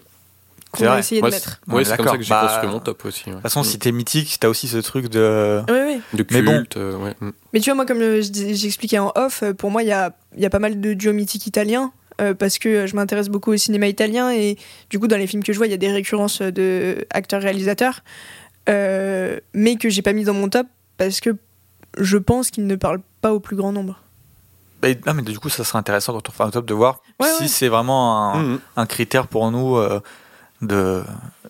Est-ce qu'on est resté vraiment dans le truc Ouais. très cinéma ou est-ce que euh, la, la- comment dire l'aura dans le monde etc joue aussi. Ouais. Euh, peut-être on va commencer avec des mentions honorables des gens qui sont pas rentrés dans nos tops. Alors faut dire aussi qu'on connaît pas les tops des autres hein, donc ça va être vraiment euh, de la découvert découverte. Donc peut-être on va commencer avec les mentions honorables. Euh, des gens qu'on veut citer mais qu'on n'a pas rentré dans le top ça se trouve ils sont dans le top d'autres D'autres les mentions honorables de nous. Euh, on va on va avancer doucement. Qui veut commencer avec quelques mentions honorables? Vas-y parce que Vas-y, Pauline. vas-y. Euh, Il y a un que j'ai pas mal hésité à mettre, c'était euh, Philippe de Broca avec euh, Jean-Paul Belmondo, Mhm. parce que je le trouve euh, très symbolique d'une époque, mais qui aujourd'hui parle peut-être un peu moins. Donc, ils ont fait des films comme L'homme de Rio, Le Magnifique, qui est un Ouais. film assez culte, qui a notamment pas mal inspiré OSS 117. Euh, mais je me suis dit que c'est très gé- générationnel, je pense. Donc je l'ai pas inclus dans mon top pour ça. Après, il y avait beaucoup d'Italiens, donc comme j'ai dit que j'aurais aimé mettre. Donc, à la euh, volée, ouais. Euh, Antonioni et Monica Vitti, euh, qui ont fait euh, cinq films ensemble et qui, euh, qui ont été amants. euh, et donc vraiment, il la filmait, euh, tu sentais euh, son amour pour elle euh, à travers la caméra. Euh, mais j'ai... tu es étonné que tu l'aies pas mis dans ton top Bah, en vrai, 10, ça va vite et, euh, et j'ai vraiment fait ce truc de rayonnement et bah, ils sont pas rentrés dedans, quoi. Je pense que c'est vraiment le mythique, en fait. Ouais, c'est ça. Que, euh, je- moi, si tu me c'est. Oui, mais moi, si tu me dis mythique, par exemple, euh, je vais pas me dire que tout le monde connaît le cinéma italien, tu vois. Et Ouais, du coup, mais ouais, mais ça du peut coup, être mythique aussi. bah, ouais, mais je pense que comme Pauline a réfléchi, et peut-être ouais, lui, ouais. c'est genre vraiment, euh, bah, faut que n'importe qui puisse Faut que les gens penser puissent que ça existe, ouais, tu vois. vois. Ah bah alors ça va être. Ouais. Enfin, genre, Enfin, bon, euh, voilà. Parce que moi j'ai beaucoup du coup. euh, mais ça c'est un peu pour parler un petit peu de comment on a fait nos tops, mais j'ai beaucoup de trucs où je me dis bah non. euh, Enfin, ok, peut-être que le grand grand public ne va pas connaître, mais si tu t'intéresses, tu commences un peu à t'intéresser au cinéma, tu peux pas ne pas le considérer comme mythique. Ah non, mais moi Ouais, je pense que je pense que la plupart des gens qui s'intéressent au cinéma euh, voient le, le duo Viti euh, Antonioni, il y a pas de souci. Euh, mais euh, qu'il y en avait 10 qui sont Ouais, euh, non, mais bien plus sûr. parlants à plus grande échelle, tu vois. Ok, ça va être intéressant. Après, du coup, dans les autres Italiens, il y avait euh, Paolo Sorrentino et Tony Servillo Hmm. qui ont fait euh, quatre films ensemble, je crois. Euh, mais après, il y a un biais dans le cinéma italien, c'est que il y a des act- enfin, c'est un cinéma d'acteurs et que les acteurs, généralement, qui ont du succès, tournent énormément. Et du coup, Tony Servillo, bon bah, il a tourné pas mal de fois avec Sorrentino et dans des rôles titres, mais en fait, il tourne avec tout le monde. Euh, il est hyper prolifique, euh, il tourne beaucoup de films par an. Et du coup, je trouve que c'est un peu biaisé parce que forcément que parmi les 5 films par an qu'il fait, et ben, quand il y a un Sorrentino, un nouveau Sorrentino, bah, il est dedans. Mais voilà, le système de, la, de la renommée des acteurs en Italie est un petit peu différent euh, d'en France, je trouve. Et après, dernier duo italien qui est un peu un trio en fait, c'est Lina Wertmüller avec Giancarlo Giannini et Mariangela Melato. Euh, parce qu'en fait, c'est ces deux acteurs fétiches, du coup, euh, masculin et féminin. Et du coup, elle a énormément tourné avec euh, les deux, qui jouaient soit un couple, soit deux, enfin les deux protagonistes de son film. Du coup, j'aurais pas su lequel choisir entre les deux, parce que je crois qu'elle a tourné autant avec Giancarlo Giannini que Mariangela Melato. Mais après, pour le coup, on arrive dans un peu plus de la niche, Lina Wertmüller. Je suis pas sûre que, Ouais, ça parle Oui. pas forcément à tout le Non, monde. oui, Ouais. c'est un peu trop que niche, ça ouais. parle euh, facilement. Mais... Déjà largué, hein. je tiens quand même à vous le dire. Mais voilà. Euh, et puis en vrai, il y en avait plein d'autres, mais donc que je vais pas forcément citer parce que je pense que on en aurait pour longtemps. Et puis je vais sûrement dire euh, ah oui euh, à d'autres que vous allez dire. Donc euh, voilà. Ah, J'ai bien envie d'enchaîner, moi. Ouais. Moi, déjà, comment j'ai j'ai construit mon top euh, en rapport, donc j'ai essayé d'être objectif, mais il y a certains noms qui reviennent parce que c'est personnel. Oui, bah, c'était évident, je pense. J'ai essayé de chercher aussi par rapport à l'histoire euh, du cinéma et tout, euh, quelle aura ils avaient, et notamment une aura aussi euh, populaire, en fait. Donc il y a aussi le côté euh, très populaire et tout. Donc dans mes mentions honorables, on va retrouver aussi un petit peu des noms populaires, mais qui n'avaient pas assez de films, ou alors que j'ai pas vu assez de films aussi, comme euh, Céline Chama et Adèle Haenel. Donc Mhm. on est un peu aussi dans la niche, mais c'est un duo euh, mythique français. J'avais aussi envie de citer des femmes. Euh, elles, Après, ont ont, tourné combien de films ensemble? Elles en ont tourné trois, je crois, ensemble. Il y a Naissance des Il y pieuvres, a Naissance des pieuvres, il y a le Portrait de dernier, la jeune fille en feu. et je sais plus, mais je crois qu'il y en a un troisième. Moi, j'ai vu que la Naissance des pieuvres, et je trouve que c'était un, enfin, C'est excellent. c'est vraiment excellent. Et Adèle Haenel est vraiment une superbe actrice. En plus, c'est un duo qui s'est formé aussi à la ville, Ouais. Qui est devenu mythique dans Qui son aura. voilà, euh, qui est devenu aussi mythique. euh, militante. voilà, merci. Je te coupe juste, le premier film dans lequel ils ont, elle a joué pour Chiamas, c'est Water Lilies. Oui, c'est la naissance des pieuvres. C'est la naissance des pieuvres Ah, ok. Parce que, bon, bah alors. euh, euh, ok. Très, Et du coup, il y en a un troisième. Bah, du coup, pas- non, il y en a deux. Il y en a Ok. que deux, d'accord. Bon, bah, voilà. Est-ce que du coup, euh, excusez-moi, je vous coupe, mais deux films permettent de te dire que c'est un duo mythique? Bah, moi, il y a aussi le côté. euh, ce duo à la ville aussi, euh, qui, a été très, qui, a, qui a été très militant et tout. Mm. On les avait vus ensemble bah, à la cérémonie des, des Césars pour euh, le portrait de la jeune fille en feu. Ouais. Je, le- enfin, puis, Oui, ça dépasse juste le cinéma. Quoi. voilà, ça dépasse en fait le cinéma. Et, euh, Elles puis, sont en manif ensemble. Elles sont en manif ensemble. Enfin, et puis euh, elles étaient trop mignonnes ensemble. Enfin, c'est, je sais pas. Moi, j'aime beaucoup euh, Céline Sciamma. euh, J'aime beaucoup Adèle Haenel en tant qu'actrice. Voilà quoi. Ok, ok. C'était juste pour euh, être sûr. Enfin, pour savoir. Bref, on s'en fout. Ouais, c'est pour ça que c'est dans les mentions honorables et pas. Ouais, Ouais, voilà. ouais, c'est aussi pour ça que je l'ai mis dans les mentions honorables, c'est que euh, pour moi, effectivement, elles n'ont pas fait assez de films ensemble. Il n'y a pas l'aura mythique, culte que peuvent avoir euh, d'autres noms. Mhm. Euh, J'ai mis aussi euh, Phoenix et James Gray. Hmm, J'avais pensé à eux aussi, ouais. Euh, pourquoi pas dans un top 10 Parce que bah, il y a 10 places. Hein. C'est pas un top euh, j'en mets tant que ça rentre. Mhm. Euh, et je crois qu'ils ont fait que deux films ensemble. Euh, trois ou quatre. hein. Ah ouais? Il y a Two Lovers, We Ouais. on the Night, The Immigrant, Ah oui, il y a des immigrants que et il y en a vu. encore un, je crois, The Yards. Ah d'accord. Ouais, c'est en fait je n'ai vu que deux aussi. Mm. Donc voilà, mais deux euh, films incroyables avec sans doute le meilleur rôle de Joaquin Phoenix. Vraiment, c'est Ouais. un, qui est un acteur que j'adore. Mais euh, dans Two Lovers, il est euh, fascinant. Enfin, Ouais. vraiment, vraiment fascinant. Et d'ailleurs, double anecdote, Deka n'est pas du tout fan euh, de Joaquin Phoenix et de son jeu, mais euh, je pense que euh, les James Gray le montrent dans un registre pas forcément comme celui où on a l'habitude de le voir maintenant, Complètement. très acteur studio, etc. Et du coup, c'est vraiment des rôles très intéressants et je suis d'accord avec toi que pour moi, c'est ses meilleurs rôles. Et euh, je parle de Two Lovers dans le prochain Super Seven Mag. Petit teasing. Chaque fois, elle fait sa pub, c'est pas Elle a possible. bien ça. raison. D'ailleurs, James Gray a un autre acteur fétiche, euh, Mark Wahlberg. Oui, c'est vrai. Et c'est étonnant de. Enfin, Mark Wahlberg, qui est un acteur qui est devenu très populaire, qui a fait les TED, qui a fait euh, bah, Transformers euh, 4 et 5, Ouais. qui a basculé du côté euh, blockbuster et qui a fait des navets comme Max Payne et tout. Le voir chez James Gray, où il est excellent. Et puis, euh, c'est Marky Mark, en fait, tout Ouais, simplement. Allez écouter Wahlberg, Marky Mark. euh, il a aussi joué pour Pitié et il a dit que c'était euh, la pire décision de sa vie. Donc, Ouais, euh, bon, bah écoute, euh, pas qu'il aille se faire voir au bout d'un moment. Euh, mention honorable, j'ai mis Woody Allen, Diane Keaton. Duo mythique, mais il y aurait aussi Woody Allen, Mia Farrow, qui a aussi une histoire très compliquée, on va dire. Mais j'ai préféré Diane Keaton parce que j'ai plus vu de Woody Allen, Diane Keaton, je crois, que de Woody Allen, Mia. Et euh, je préfère euh, Annie Hall, qui est magnifique, qui est un film euh, de Woody Allen que je trouve fabuleux. Et puis voilà Mais dans le top 10, bah, pareil, ça va pas rentrer dans mon top 10 des duos mythiques. J'aime beaucoup, j'aime beaucoup Woody Allen. Mais voilà, en plus il a fait tellement de films que c'est un peu surchargé d'acteurs en plus. Donc voilà. Et en dernier, euh, John Carpenter, Kurt Russell. Ok. Je l'ai mis en mention honorable. euh, pareil, euh, pour, euh, il n'a pas la même aura mythique que peuvent avoir certains. Mais qu'est-ce que je kiffe les films de Carpenter et Kurt Russell. Genre The Thing et euh, les aventures de Jack Burton dans Les Griffes du Mandarin. C'est c'est banger, c'est vraiment incroyable.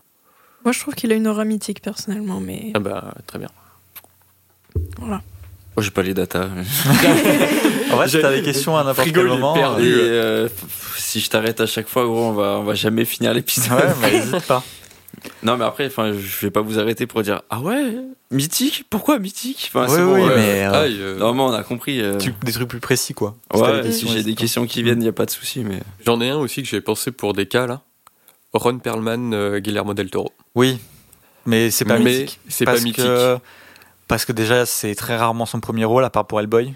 Oui. Et en fait, il est souvent là, mais euh, il est là en tant que second rôle, quoi. Un peu, ouais. Mhm. Et, mais après, il y a, il y a deux, trois réals, euh, enfin, deux, trois acteurs que Guillermo del Toro prend souvent. Ouais. Je crois qu'il y a Doug Jones, si je dis pas de bêtises. Oui, Euh, mais enfin, bon, oui. bah, Doug Jones, en évidemment. plus, euh, ouais. J'ai repensé à un, un truc aussi, c'est euh, Anneke avec Huper. Ils ont tourné Ah plusieurs oui, ils fois ont- ensemble. c'est et, vrai, euh, c'est vrai. Voilà. Est-ce que du coup, des cas, tu considères que mythique, c'est genre euh, day one, genre en mode euh, le premier film de chacun, euh, du coup, ça fait un duo mythique. Tu vois ce que Comment t'as ça dit, c'est genre. euh, J'ai oublié déjà le nom de l'acteur, mais pour Hellboy, genre vu que c'était pas son premier film, Non, c'est pas ce que j'ai dit. son premier rôle. Premier rôle. euh, en tant que personnage, principal. tu parles dans. Quand je dis qu'en fait, euh, Perlman, c'est rarement le personnage principal dans les films de. de Guillermo del Il Toro. joue un second rôle, Ah, mais pas, pas dans temporalité. Que Après, il y en a qui ont Non. des. T'as t'as pas compris? Non. Euh, En gros, je dis pas que c'est son, euh, que c'est son premier rôle en tant que c'est la première fois qu'il est acteur, mais que c'est le premier rôle du film. C'est-à-dire que quand, quand on parle de premier rôle et de Ah, second genre, rôle, vraiment euh, voilà, Ouais, c'est en- et donc Perlman, c'est quasiment jamais la tête d'affiche de El Toro. Il est dans les films, mais il joue des, des, rôles, des rôles secondaires. Et moi, je trouve Ouais, ça- c'est ça que je voulais compris dire. comme ça. Enfin, j'adore, je trouve ça adorable quand il y a des réalisateurs qui ont des acteurs fétiches. Mais qui les mettent pas forcément euh, en tête d'affiche, tu vois. Hmm. Mais juste le mec est toujours là en fond quelque part et tout. Bah, Et je trouve ça trop cool. Wes Anderson a fait ça euh, Mm. avec Bill Murray notamment. Ça me fait penser à Nolan et. euh, Yann Donc, Murphy, non Murphy. Non, ouais. je pensais à celui qui joue. euh, euh, comment il s'appelle euh, le majordome de Batman? Ah, Ah euh, oui, euh, Michael Caine. Ouais. Ouais. tu vois, il est quand même très souvent là, mais. Ouais, c'est euh.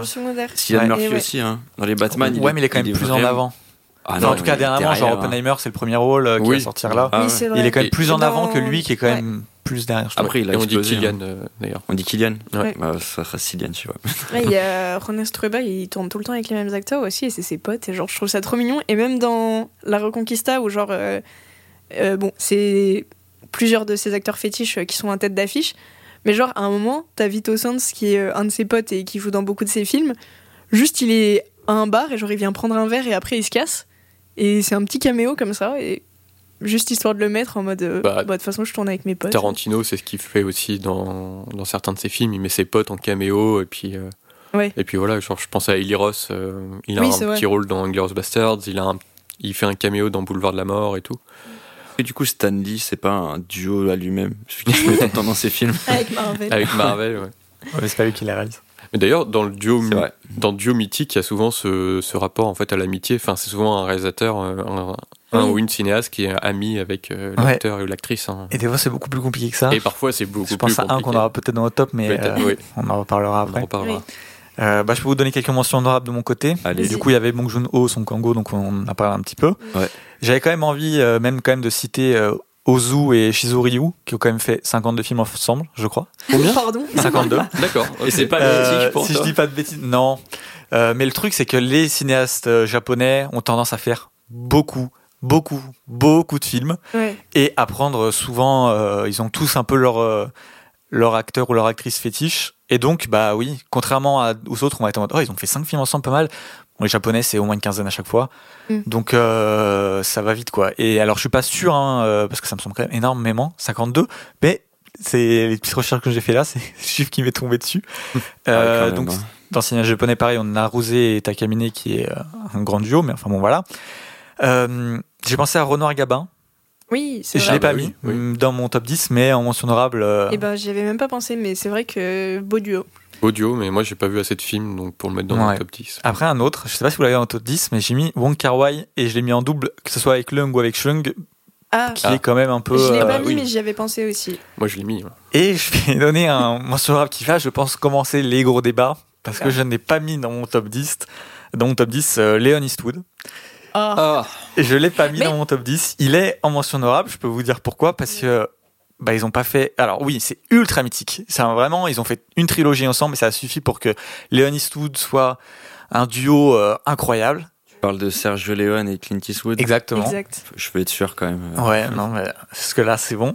Mais euh, bah, c'est qu'une trilogie. Alors, même si c'est ultra mythique, c'est quand même une trilogie. Et en fait, c'est aussi que Eastwood, il a tellement à côté, en tant que réal, en tant que, que acteur, où il s'est mis lui-même dans ses films et tout, que pour moi, s'il y avait eu juste cette parenthèse-là, je pense que euh, il, il serait entré dedans. Mais le fait qu'il a continué sa carrière après et qu'il a créé tout un truc autour de, de lui, un petit peu, je l'ai pas mis dans mon top 10, mais honnêtement, c'est très dur. Et quand je vois mon, par exemple, mon 9 et mon 10, je me dis, mais dans quel monde Léon est après? Enfin, ça n'a aucun sens. Mais euh, c'est comme ça. J'ai deux trucs à te dire. La première, c'est que t'es un fumier. Parce Non, mais j'ai que, changé au parce dernier que en moment. DM, justement, je lui avais dit euh, Ouais, euh, je sais pas si je mets Eastwood Léon, parce qu'en vrai, ils ont fait qu'une trilogie ensemble, et du coup, c'est logique, vu que c'est une trilogie, qu'il ait repris Eastwood et tout. Il me disait Ouais, mais quand même, euh, l'image Eastwood Léon, euh, c'est hyper mythique et tout. Bref, première chose. Et la deuxième chose, je suis d'accord avec toi sur le truc qu'il a fait euh, plein d'autres choses après et Mhm. tout, mais il a quand même énormément construit son personnage Ouais. Autour de la figure euh, du cowboy euh, des Sergio Leone. Ah non, quoi. mais je te dis, hein, là, je regarde mon top 10. Je l'ai enlevé au dernier moment, Léon, parce que j'ai mis un 9 et un 10.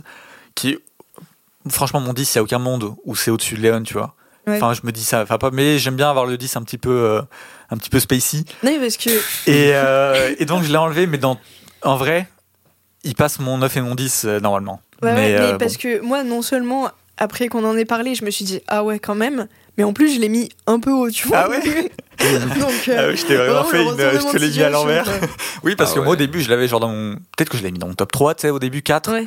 Et après, euh, Pauline m'a dit ça. J'ai fait, mais non, mais attends, c'est quand même euh, ultra mythique, tu peux pas ne pas les avoir. Et du coup, bah, j'étais influencé à le mettre. Et au dernier moment, j'ai dit, non, allez, j'enlève. C'est marrant parce que moi je l'ai mis au dernier moment. Ah ouais, Top. bah, comme quoi. un duo qui. euh, Ah oui, et moi j'ai juste, j'ai oublié de dire, mais euh, j'ai pas dit euh, le duo que j'ai choisi euh, Ouais. pour le prochain épisode et qui n'est pas dans mon top 10. Mhm. Du coup, je vais peut-être quand même l'aborder euh, vite Oui, fait. vas-y, ouais. Euh, c'est euh, Dino Risi et Vittorio Gassman qui ont fait euh, 17 films ensemble euh, de- sur euh, une cinquantaine à peu près de Dino Risi. En Ouais, vrai, c'est c'est pas mal. hein. Ouais. Mais j'ai une question. Les euh, réalisateurs italiens ont tendance à faire beaucoup de films? à cette période, oui. Ok. Euh, les réalisateurs italiens, euh, années 50-60. Bon, après, euh, Dino Risi, euh, sa carrière, elle va jusqu'aux années 90, Mhm. euh, sachant qu'il est mort en, en 2000. Ok. Donc, il a tourné sur une grande période, sur quasi 50 ans. Mais voilà, sur une cinquantaine de films, il a fait 17 films avec Gassman, ce qui est quand même beaucoup. Après, il y a toujours ce biais, comme j'ai expliqué, que les acteurs italiens tournaient énormément. Et Vittorio Gassman, tu vois, il y a des moments où, genre, en, en deux ans, il a fait quatre films avec Rizzi, Hmm. euh, mais il a fait euh, 10 films en tout, quoi. Donc, euh, il y a un petit peu un biais par rapport à ça. Mais en même temps, euh, je trouve que c'est un, un duo assez mythique à l'échelle de l'Italie parce que bah, Gassman, c'est genre l'acteur populaire par excellence euh, qui euh, représente toute une époque en fait. Même s'il a eu des rôles à la fois dramatiques et à la fois comiques, il représente beaucoup la, la comédie à l'italienne et, et le cinéma populaire. Et euh, Dino Risi, bah, c'est genre le pilier de la comédie à l'italienne. Et euh, Gassman, euh, dans ses mémoires qu'il a écrit euh, quand il était vieux, il a dit que Rizzi c'était le premier à lui avoir donné un rôle comique, alors que plus tard il a été identifié quand même plutôt comme acteur de comédie, et, et qu'en fait c'était le premier à lui avoir permis d'incarner un personnage qui pourrait être lui-même. Euh, Qu'avant on lui donnait des rôles où il devait se grimer, il devait, enfin voilà, il vraiment incarner un personnage, Euh, alors que là c'était la première fois qu'il avait des rôles plus légers et plus euh, tangibles pour lui quoi. Et du coup, euh, je pense que c'est un réel qui a beaucoup influencé la, la carrière de Gassman, quand bien même euh, c'est un très grand acteur italien qui a tourné avec énormément de monde. Donc voilà, c'est pour ça que j'ai choisi ce duo-là, mais on, y reviendra dans la partie 2 euh, plus en détail. Ça marche. Alors, moi, je vous propose de commencer avec nos top 10. Allez, Allez, le numéro Euh, 10. Tu veux faire comment Alors, Est-ce que tu veux faire en mode chacun donne son 10 oui, c'est ça. et on va avancer. Ouais, Ok, ce sera plus simple. Euh, J'allais un truc du coup, mais j'ai, euh, tu m'as, sorti de, mes pensées. Euh, non, mais oui, on va faire comme ça. Si, ce que je veux dire, c'est que bah, on publiera sûrement nos tops après euh, sur les réseaux une fois qu'ils seront, Ouais. Oui, oui. que l'épisode sera sorti, puis vous pourrez nous donner les vôtres. Pas de jugement sur les tops parce que c'est quand même très compliqué comme exercice. Oui. Non, puis même, c'est c'est vraiment personnel. Oui, hein, c'est top. un, oui, peu personnel quand même. Bah, Mm. juste- justement, euh, enfin, c'est personnel, oui et non, parce que moi, je sais que je trouve que mon top ne me ressemble pas. Tu vois, si Mm. j'avais dû faire un top personnel de médio mythique, il y aurait eu moitié d'Italiens déjà. Ouais. Et, Ouais. euh, et là, il y a des duos mythiques où, genre, euh, je suis pas forcément la plus fan euh, des gens, mais je trouve qu'ils ont une aura telle que je suis obligée de les mettre, quoi. C'est juste dans mon, dans mes, euh, qu'on appelle ça, mention honorable, je voulais juste citer euh, Linklater Hook que j'ai Ah oui, c'est oublié, vrai. mais un duo que j'aime beaucoup. Euh, et ben écoutez, on peut commencer avec le top 10. Qui veut donner son, son dixième? Vas-y, hein. Allez. Euh, alors, en dixième, j'ai mis Wes Anderson et Bill Murray. Ok. Ouais, joli, euh, joli euh, top 10. C'est Est-ce un- qu'on est-ce qu'on fait chaque On euh, justifie vite où fait. on donne euh, euh, les on trois peut- et puis après on discute Non, quand moi, pense que- On parle de ouais, on je suis d'accord. Allez. Ok. Euh, bah du coup c'est un peu euh, ce dont on a parlé là euh, il y a quelques minutes. C'est Bill Murray, c'est genre le mec qui est dans tous les films de Wes Anderson, mais pas du tout forcément en personnage principal, mais il est toujours là. Et, et en fait il devient même parfois un peu le fil rouge de la narration, alors que son personnage n'a pas d'importance. Genre je pense à La vie aquatique, il me semble, ouais. Où c'est un peu ça. Et du coup, je trouve que bah, même si Wes Anderson a, a beaucoup euh, d'acteurs fétiches au final, euh, enfin genre il y a Edward Norton qui revient, Tilda Swinton qui revient, euh, Owen Wilson qui revient Owen Wilson énormément. qui revient, Adrian Brody, enfin bon il a pas mal d'acteurs fétiches, mais genre Bill Murray c'est vraiment le mec, tu sais qu'il va être là quelque part dans le Wes Anderson, t'attends un petit peu son, son moment. Et, et je trouve que c'est un duo quand même très symbolique Ouais. actuel. Voilà. Oui, en plus, moi je trouve que les, les meilleurs rôles de Bill Murray sont chez Wes Anderson. Enfin, dans la vie aquatique, il est extrêmement touchant. Il est vraiment excellent. Mm. Et euh, ouais, ce que tu disais, il est, il est en caméo euh, parfois dans les, dans les Wes Anderson. Moi je pense à, à bord du Darjeeling Limited. On Oui. suit trois personnages. Ah, je c'était lui que je pensais à la base, ouais. Ah d'accord. Ouais. Et en fait, on le voit. Et en fait, euh, la première scène, c'est Bill Murray dans un taxi qui va rater son train. Mais c'est pas du tout le personnage principal. Oui, et en fait, on suit les personnages dans le train, mais c'est comme si en mode euh, ah bah ça aurait dû être, Bill- enfin il y aurait dû avoir Bill Murray dans l'histoire, mais Mm. mince, il a raté le train. C'est le BCU, quoi. Bill Murray Cinematic Universe. Ouais. Un petit peu. ouais. Et euh, ouais, moi, Après, je trouve pas forcément que c'est ses meilleurs rôles parce que je le trouve très bon chez Sofia Coppola, mais. Bah, euh, oui, voilà. aussi, bien sûr. Et qui est aussi un duo. euh, Ah oui, d'ailleurs, j'ai pas cité, mais euh, Sofia Coppola, euh, Kristen Dunst, ouais. Mais euh, ouais, moi je l'aime bien dans la vie aquatique, c'est pour ça euh, Bill Murray. Et euh, après Wes Anderson, je pense que j'aurais pris. euh, alors c'est un peu moins populaire, mais j'aurais pris peut-être Owen Wilson plutôt, parce que c'est un duo aussi qui est mythique en dehors du cinéma. En fait, c'est deux, c'est les deux meilleurs amis, genre vraiment qui se connaissent depuis le lycée. Ils ont écrit leur premier court métrage ensemble, ils ont fait leur premier long métrage ensemble. Il y a une photo ultra connue euh, qui est prise par la mère D'Owen Wilson, de Owen Wilson, Ouais. où on voit Wes Anderson et Owen, et Owen Wilson qui sortent, sortent de, de, chez les producteurs. de chez les producteurs, Ouais. ils viennent de vendre leur premier scénario et ils sautent de joie et tout. Enfin, Ouais. c'est vraiment la photo des deux potes qui viennent enfin de construire leur projet ensemble. Et, euh, et pareil, en fait, ça jalonne tout le cinéma de Wes Anderson, euh, leur duo. Il apparaît dans quasiment tous ses films, je crois. Et pareil, enfin, c'est extrêmement touchant et tout. Et, Il y a aussi, euh, c'est pas euh, Jason Schwartzman euh, et Jason Schwartzman qui qui, est dans- arrive un peu plus tard, ouais. qui est dans énormément de films aussi. qui arrive euh, plus tard dans la filmo de Wes Anderson. Mais ouais, moi j'aurais préféré euh, Owen Wilson. Je vois des cas qui soufflent parce que je sais qu'il est pas très fan Non. du casting. Ouais, il a vu qu'un seul film de Wes Anderson. Non, c'est bon, pas vrai, mais c'est pas grave. mais euh, non, en fait, pour moi, vous avez un peu cité tout ce qui fait que je l'ai pas mis dans mon top. Parce que pour moi, la, la relation duo mythique, elle doit être un peu monogame déjà. Et non, suis mais pas forcément non, mais d'accord. Je suis pas personnellement, d'accord, mais je suis d'accord avec toi. je vrai, pense que si toi, tu peux assigner beaucoup d'acteurs à un réal ou beaucoup de réals à un acteur, ça diminue l'impact euh, duo mythique. Moi, Bah, en dans, fait- dans mon top euh, 2, bon bref, on y enfin bon, reviendra, mais En tout cas, personnellement, ça diminue pour moi l'impact parce que Ouais. tu les lis pas instinctivement. Je suis pas d'accord parce que leur impact est ultra important, même quand il a. Enfin, tu vois, là, il a Bill Murray, il a Owen Oui. Wilson, et les deux sont hyper impactants dans sa filmographie, je trouve. D'accord. Mais en tout cas, pour moi, et même Bill Murray, bah, on parlait de Sofia Coppola, pour moi, je pense presque plus à Sofia Coppola avant, tu vois. Et, Ouais. euh, mais enfin bon, tout ça pour dire que pour moi, euh, Wes Anderson, il y a trop d'acteurs. Et donc, c'est compliqué Ah, d'avoir un duo mythique sur quelqu'un qui, qui est en troupe tout le temps, quoi. Et il y a aussi l'aspect, euh, bon, alors ça, c'est un- j'ai un peu mon truc en général, mais euh, c'est pas fini. Ça, la carrière de- des deux n'est pas finie, donc peut-être que dans quelques années, on réévaluerait le duo et il y rentrera, etc. Pour Ah moi, ouais. c'est il y a encore. euh, après, bon, je dis ça, mais après j'ai mis des gens aussi qui sont encore. vivre, euh, hein, Oh, quand même. mais- Mais enfin bon, voilà. Pour moi, c'est il y a ce truc, c'est pas mythique, quoi. Oui, c'est un duo marquant, mais pour moi, c'est pas. Ah, moi, je trouve vraiment leur image, genre. euh, Ouais. Après, avant ce euh, côté, euh, je suis pas fan de Anderson. Ouais, ouais, non, mais, quoi, euh, donc, euh, C'est, je sais pas, genre Bill Murray avec son petit bonnet rouge, tu vois, c'est. Non, mais c'est vrai. C'est vrai, mais je sais Alors pas. qu'il a fait je- plein d'autres trucs, justement, je trouve que le fait qu'on l'associe beaucoup à Anderson, je trouve que Mm. c'est parlant. Mm. Mais Après, je vois ce que tu veux dire. hein, Pour moi, c'est pas un sacrilège hein, de le mettre. euh, Pour l'instant, on n'est pas sur du sacrilège. On le dira En- quand on pense qu'il y a du sacrilège. En plus, Pour l'instant, euh, ça va. Pour revenir un peu euh, sur euh, les deux duos de Wes Anderson, je trouve, Bill Murray et Owen Wilson, il y a un côté, euh, on casse l'image d'un acteur comique en le mettant dans un rôle beaucoup plus dramatique. Genre Mm. Bill Murray, enfin dans Bottle Rocket, il en est, euh, il est pas marrant. Enfin, c'est Bill Murray, il a fait énormément de comédie av- avant. Et je l'associe vraiment pas à un personnage comique. Je Ouais. crois de, de beaucoup de films que j'ai vus de lui, il je- il respire pas la joie. hein. C'est- marrant parce qu'en fait, Bill, Mur- Murray, c'est un mec dans les années euh, 70-80. Il faisait de la comédie. Enfin, vraiment, c'était un mec. C'est, tu Il le faisait du voyais. stand-up, non Hein Il faisait du stand-up aussi, non Il a fait du Ouais. stand-up et tout. Je crois qu'il était au CNL et tout à l'époque.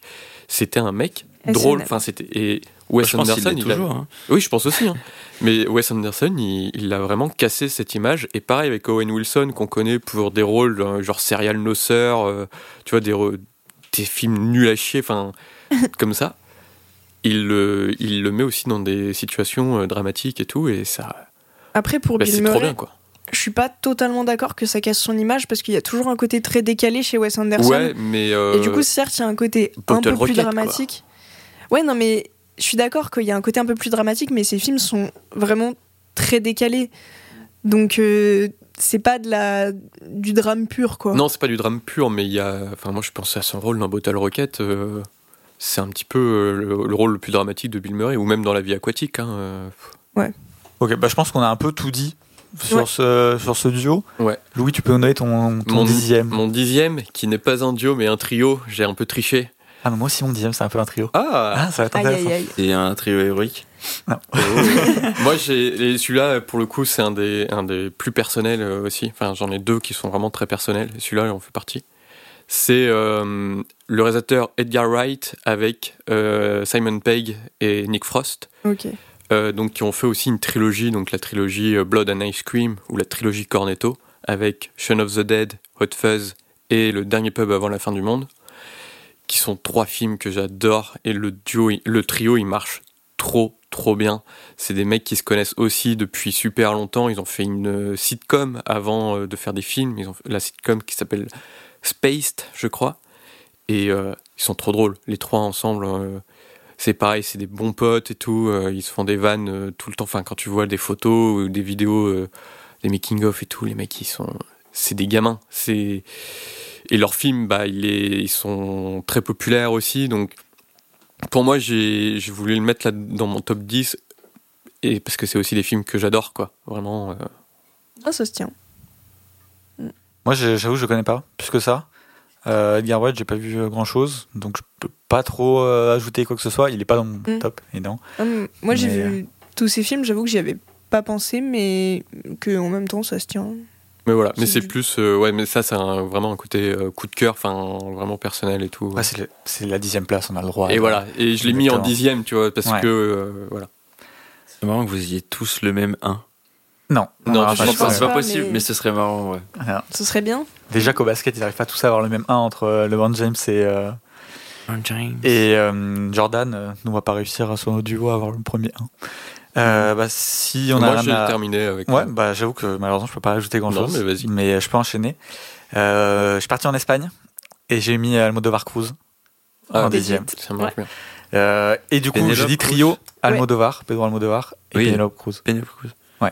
Il y a pas de. Je me... Si elle a une sœur qui Si, Ouais, s'appelle voilà, c'est Monica. pour ça que je préférais préciser. Et j'ai dit trio parce que j'ai aussi hein, mis en petite parenthèse Almodovar Banderas, Ouais. Bah oui, bien sûr. mais j'ai préféré quand même Almodovar Cruz. C'est Ok. c'est marrant parce que tout à l'heure, tu disais pour toi, un duo mythique, c'est censé être monogame, entre guillemets. Ouais, Ouais. Mais mais Pedro Almodovar, il a quand même Penelope Cruz, Antonio Banderas, Victoria Abril. ouais, mais Il y en a quand même énormément. il y en a un qui sort Rossi quand même du lot. Rossi, mm. Euh, et enfin Almodovar Cruz pour moi c'est Non, et. C'est quand même euh, Oui, oui, plus non, mais- marquant. En tout cas, ça, ça ressort plus du lot. Et après, il y a aussi ce truc de bah, il y a Cruz, il y a Banderas, et c'est un homme et une femme. Et Oui, peut-être ça il y joue a aussi. plusieurs euh, réals qui ont ça. Bah, du coup, Mm. comme je disais avec euh, Lina Wertmüller, euh, Ouais. il y en a d'autres euh, qui seront peut-être plus loin dans mon top. Mais du coup, on peut dire oui, mais attends, t'avais dit que pour oui, Wes oui. Anderson, il a pas fini sa carrière, il y en a plusieurs et tout. Mais là, pour moi, ok, il a pas fini sa carrière à Modovar, et Cruz non plus. Et Banderas Mais, non euh, plus. Mais on en reparle dans 10 ans. Pour moi, ils sont encore plus hauts. Enfin, c'est, il y a aussi ce truc de quand t'es euh, vraiment le duo qui ressort dans un pays qui est pas le pays le plus euh, médiatisé, donc euh, c'est-à-dire Mm. euh, pas les États-Unis, et que tu arrives à te créer vraiment une aura comme ça, c'est Mm. pour moi le travail il est encore euh, plus phénoménal. Quoi. Oui. Ouais, mais en vrai, je suis un peu d'accord en plus avec toi. Alors, j'ai pas vu euh, Douleur et Gloire, mais euh, J'allais y venir. Pedro Almodovar, il a quand même choisi Antonio Banderas pour jouer son alter ego, quoi. Oui. Oui. C'est pas, c'est pas rien. Ça aussi, ça marche. Non, et d'ailleurs, bon, alors, euh, spoil, euh, moi, ils sont dans mon top euh, plus haut. Euh, mais en fait, Douleur et Gloire, euh, pour moi, c'est le chef-d'œuvre, euh, le meilleur film Lesquels qui sont en top Cruz ou euh, Banderas euh Banderas. Euh, J'ai mis avec Cruz. Ah, Ah, ouais, mais- on est d'accord que c'est que le duo Oui. qui ressort c'est quand même Cruz. Bah, parce que ses plus grands films, c'est genre euh, Volver, euh, enfin, je sais pas. Bon, mais euh, Douleur et Gloire, qui, pour moi, est le chef-d'œuvre d'Almodovar, euh, parmi d'autres, mais Mhm. quand même. Et ben, du coup, il y a Banderas pour jouer son alter ego et Cruz pour jouer sa mère. Enfin, Ah oui, il y a... je genre, savais pas qu'il y avait vraiment, Cruz il dedans. utilise du coup ces deux acteurs Mhm. fétiches pour des rôles ultra symboliques. Et le film est absolument sublime. Les deux acteurs sont absolument merveilleux. allez le voir. Et Cruz, euh, Almodovar, c'est que 5 films. hein. C'est pas tant que ça. hein. Ouais, C'est tout même- sur ma mère, Parle avec elle, Volver, Éteinte brisée, Douleur et gloire. Il a ouais, fait- mais c'est, tu vois, c'est parmi ses plus connus. C'est vrai. Bon, après, Et la- avec Banderas, il en a fait plus, je crois. Non? Euh, Banderas, je crois que c'est 6. Ouais. Euh, il a fait Attache-moi, euh, La Pielle qui habite Douleur et gloire, euh, le truc dans les airs là, dans l'avion. Je Ouais. sais plus comment il s'appelle. euh, les amants passagers. Les amants passagers. Et après, Enfin j'ai bon, pas ouais, c'est à peu près le même chiffre. Je crois qu'il y en a un de plus pour euh, Banderas, mais Par contre, Banderas et Cruz, c'est un, un duo d'acteurs qui marche de ouf, non? Pas. Aussi, il- en il me dehors, semble euh, qu'on en l'a- dehors de ce réal, parce que Bah, Il me semble qu'on les a retrouvés déjà en dehors de, de Almodovar. moi ouais. j'ai l'image d'un Zorro, mais euh, C'est je pas un crois Zorro, que- mais un truc Bah. comme ça. ils ont, je crois qu'ils ont joué ensemble. euh, Mais hors Almodovar, ouais. c'est même- Ouais, c'est j'ai une image hein. aussi Après, mais hors Almodovar. comme a dit Deka, euh, l'Espagne, c'est pas forcément le pays le plus médiatisé en termes de cinéma. Ouais, et c'est genre l'acteur et l'actrice les plus emblématiques Ouais. espagnols. Qui ont fait carrière hors de l'Espagne et tout. Ouais, donc, donc, ça serait euh, pas étonnant qu'ils bah, Cruz et Banderas, ils ont 5 films ensemble, euh, dont 4 chez Almodovar. Ouais. Le cinquième, bon, c'est euh, Ramon Ramon de Ah Vigas oui. Luna. Avec, euh, bon, qui est un film euh, très particulier. Euh, avec euh, Javier Bardem. Mm. euh, qui genre, a une relation euh, avec Penelope Cruz dans le film. euh, Et en gros, euh, Javier Bardem, il avait raconté qu'il il la connaissait pas encore à ce moment-là. faut savoir qu'aujourd'hui, c'est sa femme. Donc, Et oui, euh, c'est- ils sont mariés aujourd'hui. Et euh, en gros, on lui a demandé. euh, genre, il était un peu intimidé par elle et tout, parce que genre, elle est hyper belle et tout. Et euh, genre, il devait jouer un mec qui euh, lui bouffe les seins. Enfin, tu vois, c'est genre. euh, vraiment, genre, l'animal. Et au final, euh, du coup, c'est leur première rencontre. Et des années après, ça devient sa femme. C'est un peu drôle comme histoire. Mm. Moralité de l'histoire. Euh. Mais voilà, je sais pas si vous voulez rajouter des trucs sur ce Non. duo qui. euh, voilà. J'ai hésité à le mettre plus haut, mais je me suis dit, le fait que la carrière est encore en, en cours, etc. Ouais, mais c'est marrant comme on n'a pas réfléchi euh, forcément de la même manière. euh. Ah bah ouais. Parce que moi, le truc de la carrière, pour moi, ils, ont, enfin, ils sont ouais, tellement emblématiques Oui.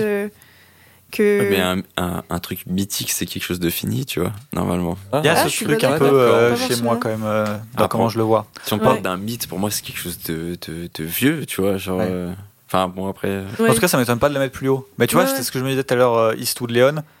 C'est compliqué de le mettre en dessous d'Almodovar Cruz quand même. Ouais, Mais, euh, mais ouais. ouais. Écoutez, euh, On passe au neuf. on passe au 9. Allez. Pauline, je te laisse donner ton 9. Alors mon neuf, c'est euh, un duo que Louis a cité, euh, à savoir euh, John Carpenter et Kurt Russell. Ok. Euh, je trouve qu'il y a vraiment ce truc où Kurt Russell, tu le vois dans, bah, non seulement dans The Thing, mais dans euh, New York euh, 97, 97. Los Angeles 2013. euh, C'est quatre films ensemble. Ouais, voilà. Euh, et même, euh, t'as dit euh, Les aventures de Jack Burton dans voilà, les griffes Jack du monde. Burton.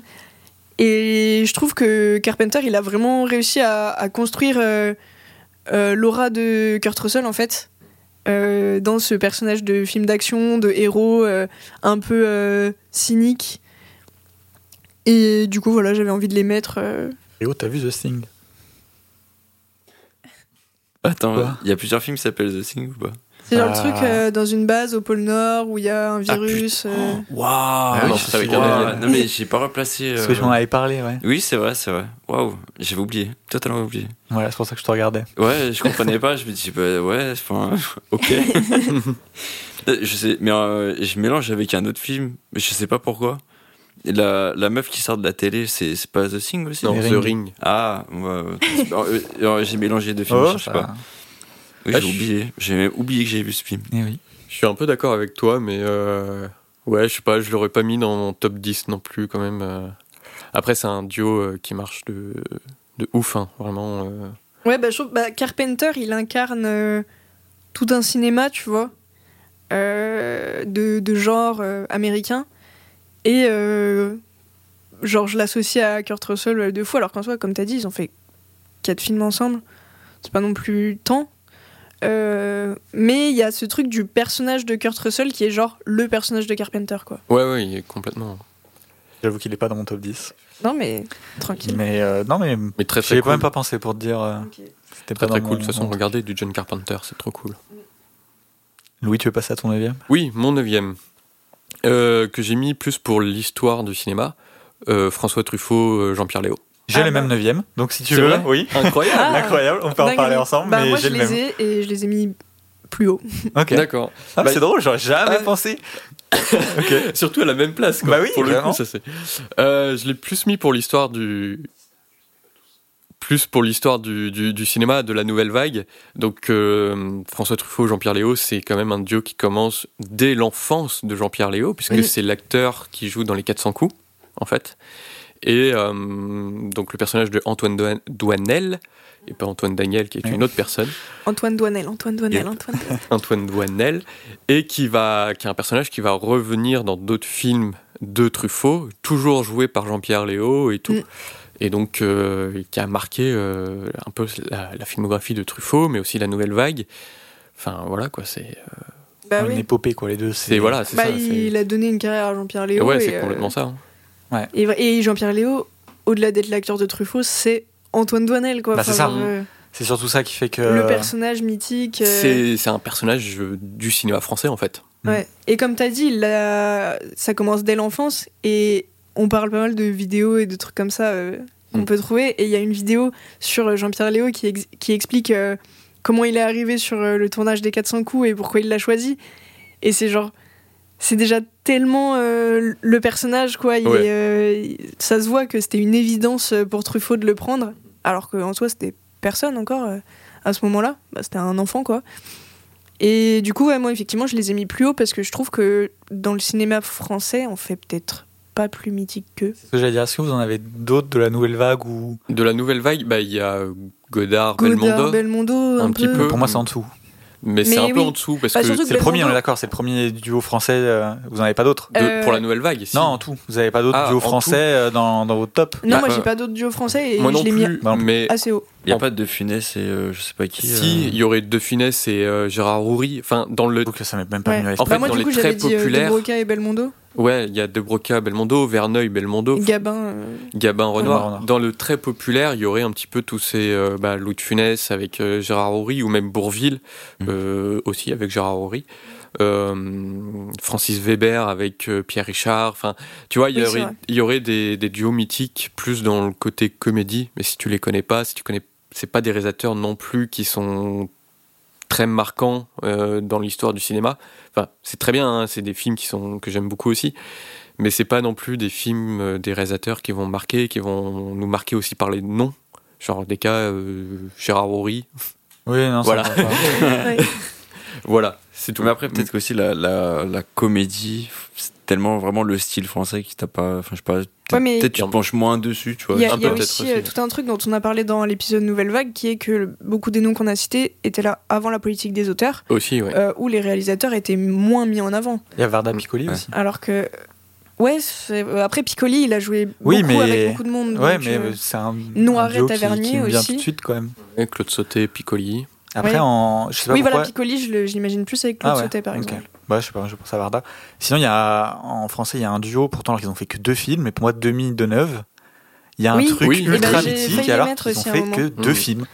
Mais non, ils en ont Non. Trois Trois C'est quoi le troisième? Les Parapluies de Podane. Cherbourg, Podane. Ah, ils ont fait trois euh, films. Rochefort. C'est quand même pas beaucoup, quoi. Non. Ouais. Mais euh, c'est vrai que, ouais, j'en ai que deux. Mais. euh, alors, ouais, pour moi, c'est un duo. J'ai hésité à le mettre, je me suis dit, non, Ah, quand même, c'est un peu léger.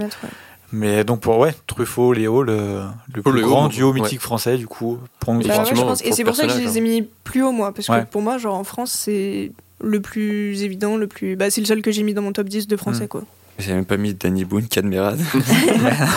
Et non. Non. Bah, tu vois, ça marche dans les duos mythiques aussi très populaires en vrai. euh, Ouais, non, mais oui. Boone, mais, je dis ça, je ça pour rigoler, parce qu'en fait, j'étais en train de réfléchir, je me dis, actuellement, un duo mythique. En, en vrai, pour le coup, je sais plus si c'est Danny Boone ou Cadmerade qui réalisent euh, certains films où ils se mettent tous les deux dedans. Boone. Danny Et Boone, Danny Boone, qui ouais, qui réalise, réalise ouais. Du coup, on va dire, ça, ça, je vais pas dire ça me semble une évidence, mais voilà, mais je vois pas de duo de ouf en France actuellement. Après, je suis peut-être pas assez renseigné. Non. Là, j'aurais Enfin, quand du je vois mal à vos têtes, dire, je pense mais que je non. pense qu'en y réfléchissant, Bah, j'en trou- j'en trouverais. Mais bah, t'as Après- dit euh, Siama ANL. Bon, après, Ouais, après moi sinon. ANL arrête euh, de. Oui, de arrête jouer, le cinéma, mais. Mais après, euh, sinon, on peut fouiller, euh, on peut fouiller la merde avec euh, Fabien Oniente et Franck Dubosc. Hein, euh, trois campings, euh, disco, euh, voilà. Tu Putain, c'est vrai.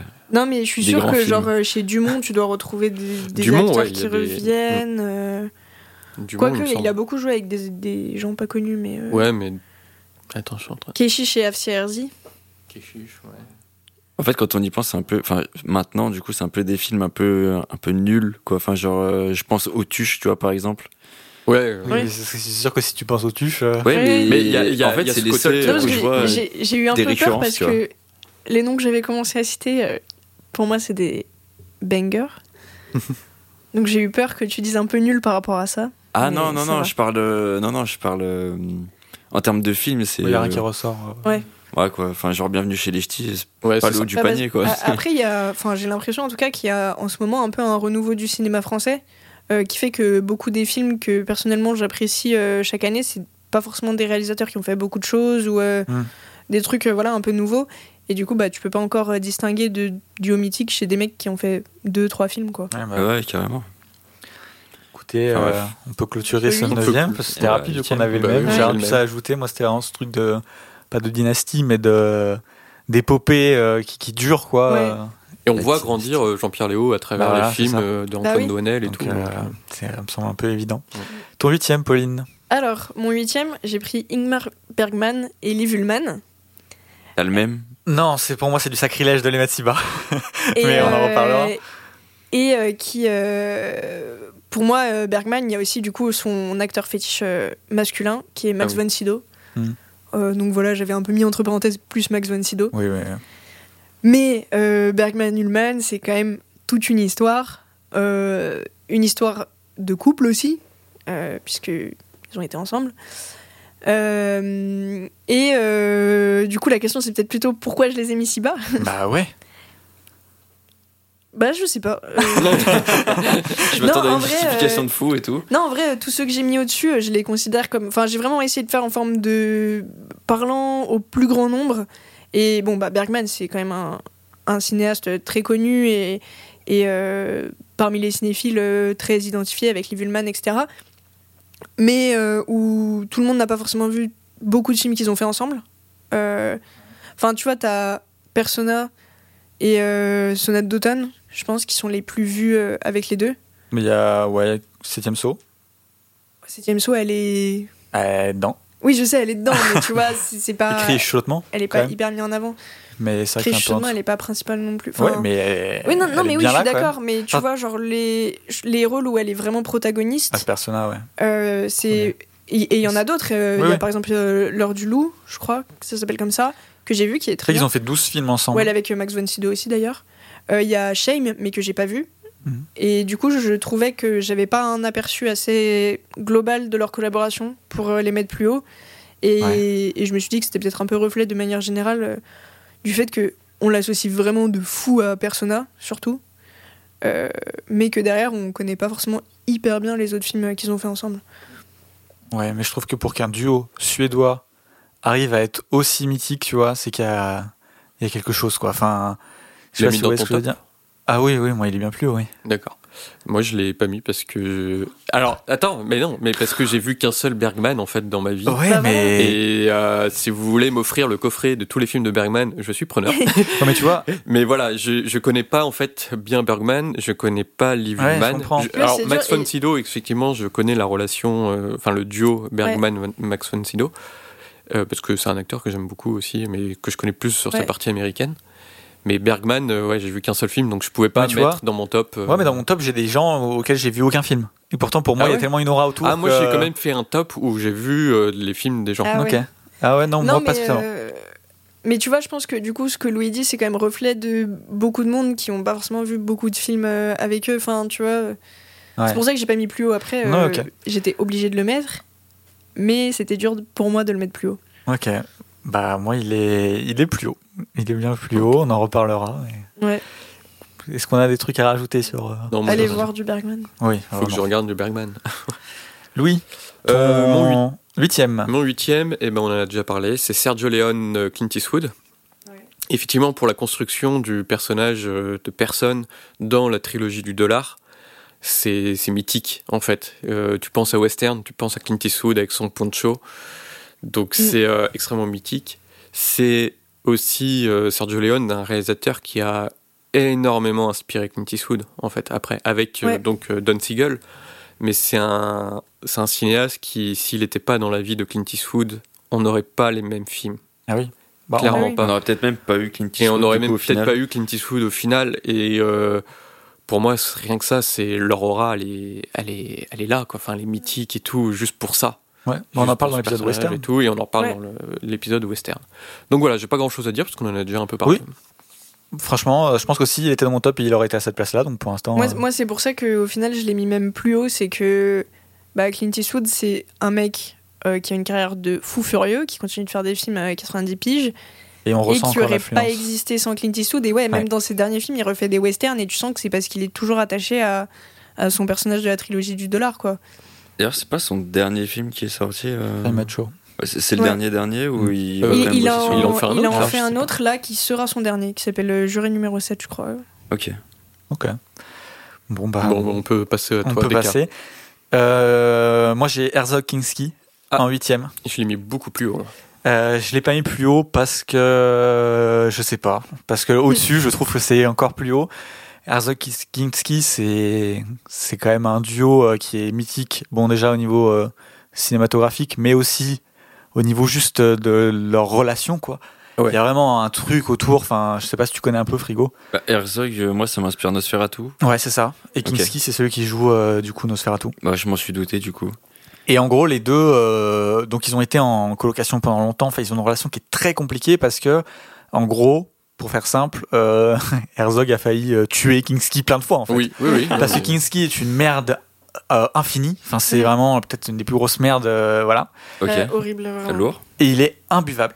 Genre vraiment, c'est-à-dire que pendant sur les tournages, parce que du coup, il tourne souvent dans la dans la dans la jungle, etc.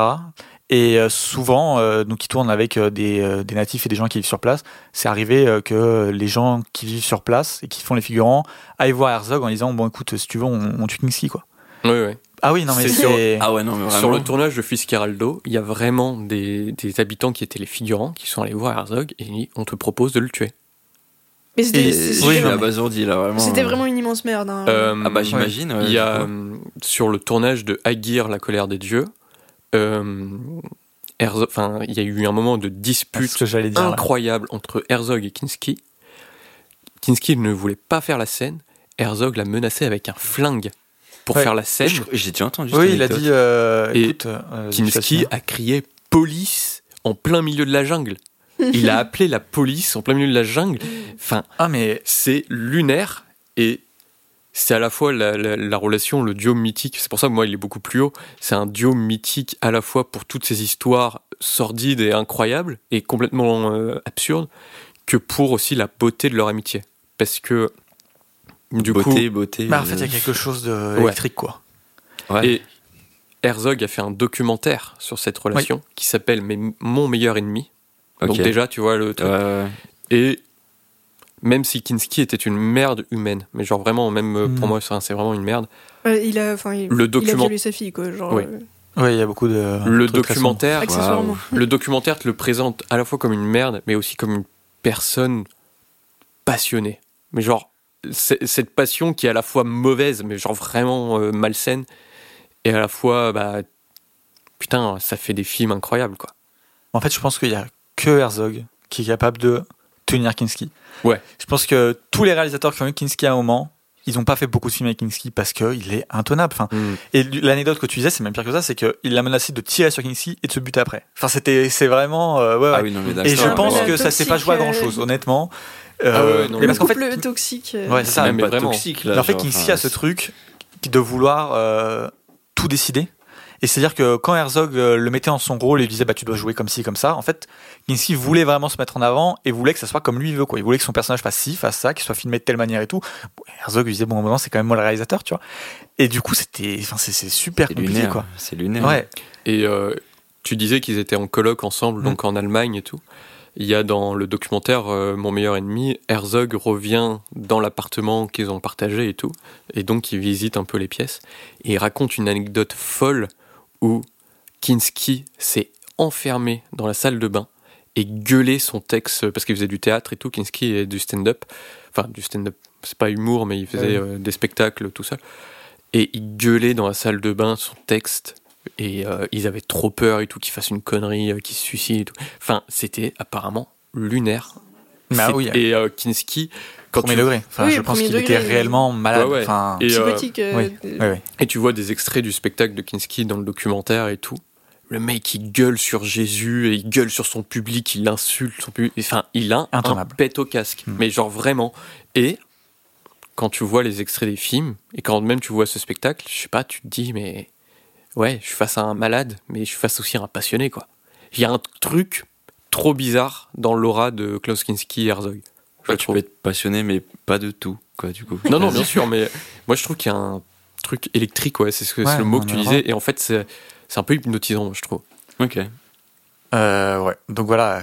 Et moi, il est beaucoup plus haut pour tout ça, quoi, vraiment. euh, Oui, bah oui, mais en vrai, euh, ça joue. En fait, je pense que le- les tops qu'on a fait, tu peux un peu tout bouger et oui, ça oui, continue oui, de faire sens. Quoi. Oui, oui. complètement. Tu voulais dire un truc, Pauline? Bah ouais, non, mais juste euh, les histoires compliquées entre acteurs et réalisateurs, ça m'a fait cheminer dans ma tête et repenser à des duos que j'ai pas cités, dans une très moindre mesure que eux. Mais euh, il y a Hitchcock, il a quand même eu plusieurs acteurs un peu mythiques. Vous Euh, l'avez du coup dans votre top, Hitchcock? Non. À cause de ça? Ouais. Hmm. Euh, genre euh, Ingrid Bergman, Gregory Peck, euh, Stewart James, James Stewart, Grant. James Stewart que j'aurais pu aussi mettre avec euh, Capra Ah oui, parce que quand même euh, ils ont pas fait tant de films ensemble mais c'est des rôles qui sont très emblématiques pour euh, pour Capra mais c'est une époque où tout le monde tournait un peu avec tout le monde aux États-Unis et Parce que c'est quand même étonnant de se dire que. Pardon, je te coupe, mais que Hitchcock a pas de duo mythique. Parce qu'en fait, euh, ouais, comme tu dis, il a pris tout le monde et c'est étonnant quand même de dire que. avec ouais, Cary. Grant même un il a tel. Ouais, c'est ce que je dis, moi je le dis. mais après c'est aussi parce que Hitchcock il a une carrière extrêmement longue Hmm. et que du coup il a tourné à chaque fois avec un peu les grands acteurs de son époque et c'est ce qu'on disait un peu enfin je pense pas qu'il y avait de relation exclusive tu vois Non, je pense ouais, juste que Hitchcock était un grand réalisateur il tournait avec des grands acteurs et c'était comme ça donc c'est pour ça aussi que j'ai pas mis mais mais il y en a quelques-uns aux États-Unis genre même Billy Wilder euh, Jack Lemmon ou des trucs Ouais. comme ça qui Hmm. auraient pu être euh, utilisés T'as- c'est tout que celui-là que tu Ouais, voulais. non c'était ma parenthèse euh. J'avais juste une petite anecdote de. Du coup, j'avais écouté le commentaire de Nosferatu et c'est Herzog qui le dit. Et dedans, il parle de Kinski évidemment. Et en fait, Kinski a écrit une, euh, une biographie où il parle de sa vie tourmentée, de comment. Enfin, il raconte sa vie. Et vraiment, le commentaire est, est super drôle parce que Herzog passe son temps à juste dire bon alors euh, dans la biographie il écrit ça bon c'est totalement faux de toute façon euh, Kinski est un mythomane notoire donc ça c'est complètement faux c'est pas vrai il a pas eu cette enfance là il a eu une enfance plutôt normale en fait finalement et et tu vois qu'il vraiment il le défonce Hmm. et il, il est en train de, de vraiment juste dire bah en fait tout ce qu'a écrit euh, Kinski c'était juste pour se faire de la fame et pour vendre des livres et en fait enfin c'est Ouais. faux quoi il, Il- a pas eu cette vie là arrêtez de le croire c'est un mot Ouais. Il le dit dans son documentaire que c'est un mythomane. euh, ah ouais non mais ça c'est vraiment c'est c'est Mais genre, c'est c'est- très drôle parce que Mm. Je lance le commentaire de Nosferatu je m'attends pas du tout à voir qu'il défonce, Herzog qui euh, défonce Kinski en disant que c'est un mythomane tu vois À mon avis, il devait y avoir une petite tension homo- homo-érotique entre les deux quand Ah, même. Parce pas- que mais c'est pour, quand même, pour être euh, autant accroché et- alors que le mec t'insupporte à ce point. euh, parce que je pense que Herzog voyait du coup ce truc qu'il arrivait à sortir de Kinski c'est Oui, il y avait, qui se dit, euh, mais- il y avait quelque chose de un peu malsain dans le rapport à la création, Oui, euh, ouais. en mode Et- euh, pour euh, parvenir à un résultat euh, artistique. euh, Et en vrai, euh, Herzog et Kinski étaient vraiment amis parfois. Genre, Ouais. genre Oui, vraiment dans oui, le documentaire, tu les vois vraiment avoir des vrais moments Mm. d'amitié.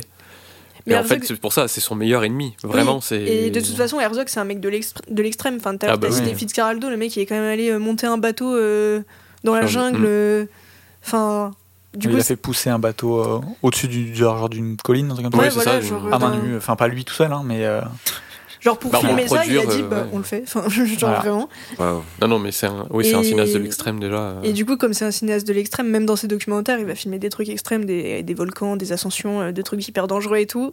Bon, bah, c'est un peu logique que, euh, qu'il ait une relation extrême avec son acteur. Elle vient de là, ta passion pour les volcans. peut-être peut-être un peu ouais Mais voilà, et regarde euh, le documentaire. Mon oui meilleur bah, c'est prévu Mon meilleur c'est- ennemi, pardon. c'est largement C'est prévu vraiment très très bien et c'est euh, c'est un très très bon documentaire que j'ai vu deux fois déjà Ah ouais. et qui est passionnant. Enfin, justement pour cette relation qui est hypnotisante quoi.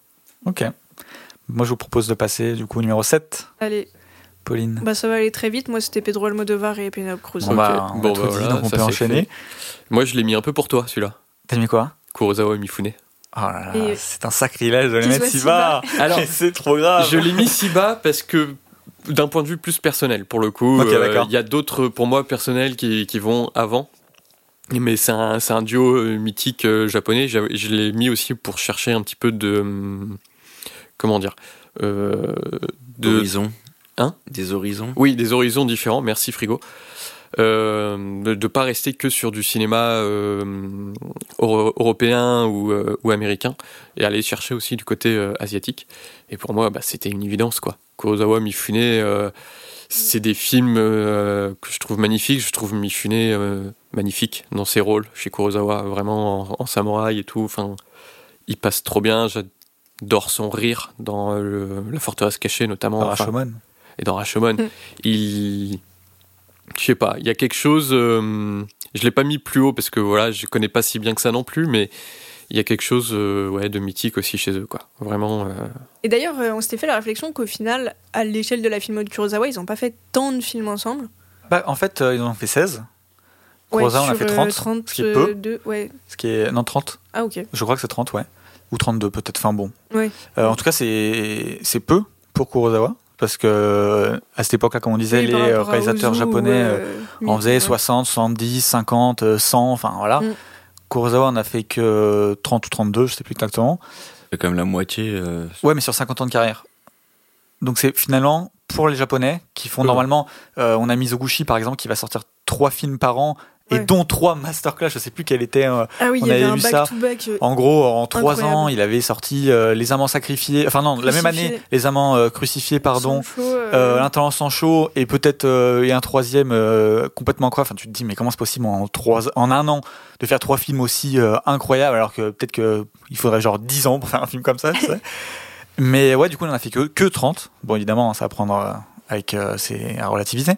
Mais il est quand même sur la moitié.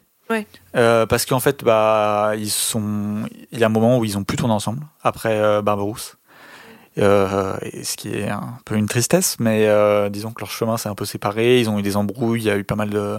On sait pas trop exactement quel est le fond. J'ai regardé un documentaire du coup qui retrace un peu la vie de Mifune. Et les, euh, les gens donc, qui parlent dans le documentaire sont des gens qui ont tourné avec les deux, enfin des acteurs connus au Japon. Et eux disent qu'ils savent pas trop le fond de l'histoire, ils savent pas trop pourquoi ils se sont séparés. Des fois, bon, bah c'est comme ça. Ils n'avaient plus rien à tirer l'un de l'autre. Ils sont. Mais Mifune voulait toujours travailler avec Kurosawa. Euh, ça s'est pas refait. Mais donc quand même 16 films. Enfin, je veux dire, c'est quand Ouais, même ouais, bien assez. Enfin, je veux dire. euh, Mm. Et bah, j'ai- oui, j'ai oublié quand même un des, un- une des mentions honorables les plus importantes, mais du coup, je vais en profiter. C'est euh, du coup Kurosawa Shimura, qui Oui. est euh, presque en fait plus que Mifune, bah pas au niveau de l'aura, mais c'est un son acteur qui, qui- avec lequel il a le plus joué, plus qu'avec Mifune, qui est tout le temps là. Euh, T'es tout le temps là, toi. Et euh, excuse-moi, j'ai un Oui, tu vois, pas Et, euh, parce qu'il a aussi beaucoup tourné avec Nakada et. euh, Bah beaucoup moins. Enfin, je veux dire. euh, Beaucoup moins, Et- non, pour le coup, Nakada est beaucoup moins. Ouais. Mais euh, Nakadai, c'est pas ses rôles les plus mythiques non plus, quoi. bah, j'ai appuyé chez Kobayashi. Oui, c'est oui, pour ça. Ok, ouais. Et euh, bah en fait, il y a beaucoup de, de films où euh, Shimura et, euh, et Mifune, qui sont du coup très proches dans la vie, euh, ont ce rôle euh, de presque de grand frère, euh, petit frère ou même père et fils quoi. Ouais. Enfin, je sais que Shimura a euh, à un moment, euh, je crois, hébergé même Mifune chez lui, dans sa famille, etc. Donc, euh, enfin, on en reparlera après parce que moi, il est évidemment beaucoup plus haut. Ouais. Euh, Et bah, Mifune, moi, enfin, c'est mythique aussi. Enfin, Kurosawa, euh, Kurosawa Mifune, ça a permis aussi à l'acteur de, de, de, de d'être dans à l'international. Je crois qu'il joue euh, dans Tora Tora Tora, je sais pas. il me semble, aux côtés de Lee Marvin, je crois, je me, un truc comme ça. Et enfin, il a eu une carrière internationale un petit peu grâce à ses rôles aussi chez Ouais. Kurosawa. C'est culte, C'est plus Mifune. que ça. Et- Euh, Je te laisse finir, mais après, je te dirais même que c'est plus que ça. Mif- Mifune, c'est c'est culte. On le retrouve dans Ready Player One de Spielberg. Vous voulez une petite anecdote? Euh, George Lucas a proposé à Mifune de jouer Obi-Wan Kenobi. Oh. C'est pas étonnant. Et, l'agent euh, américain de Mifune à l'époque l'a conseillé de refuser. C'est- tellement pas. C'était pas un visionnaire. hein. Non. Non, mais c'est hein. c'est tellement pas étonnant euh, vu la l'aura euh, qu'a eu les films de Kurosawa sur George Lucas. Ah, Mais Enfin, c'est d'ailleurs, enfin, le premier Star Wars est un est plus ou moins un plagiat de d'un Akira Kurosawa, donc Non, de la sans cachée. sans Et- ce duo, on n'a pas, on n'a pas oui, Star on Wars. n'a pas en Star fait. Wars. En Ouais, fait, ouais.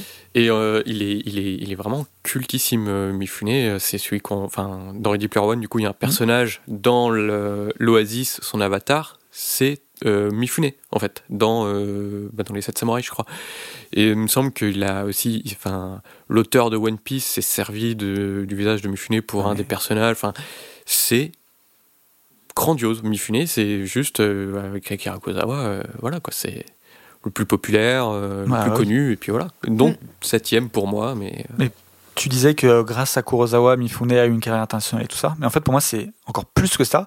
Parce que c'est quand même grâce à ce duo et à Rashomon que le cinéma japonais s'importe oui, à Euh, l'international. C'est-à-dire que sans Oui. le duo Kurosawa-Mifune, le cinéma japonais, bien bon, sûr. il aurait fini au bout d'un moment évidemment, mais ne passe pas les frontières euh, Mhm. du Japon.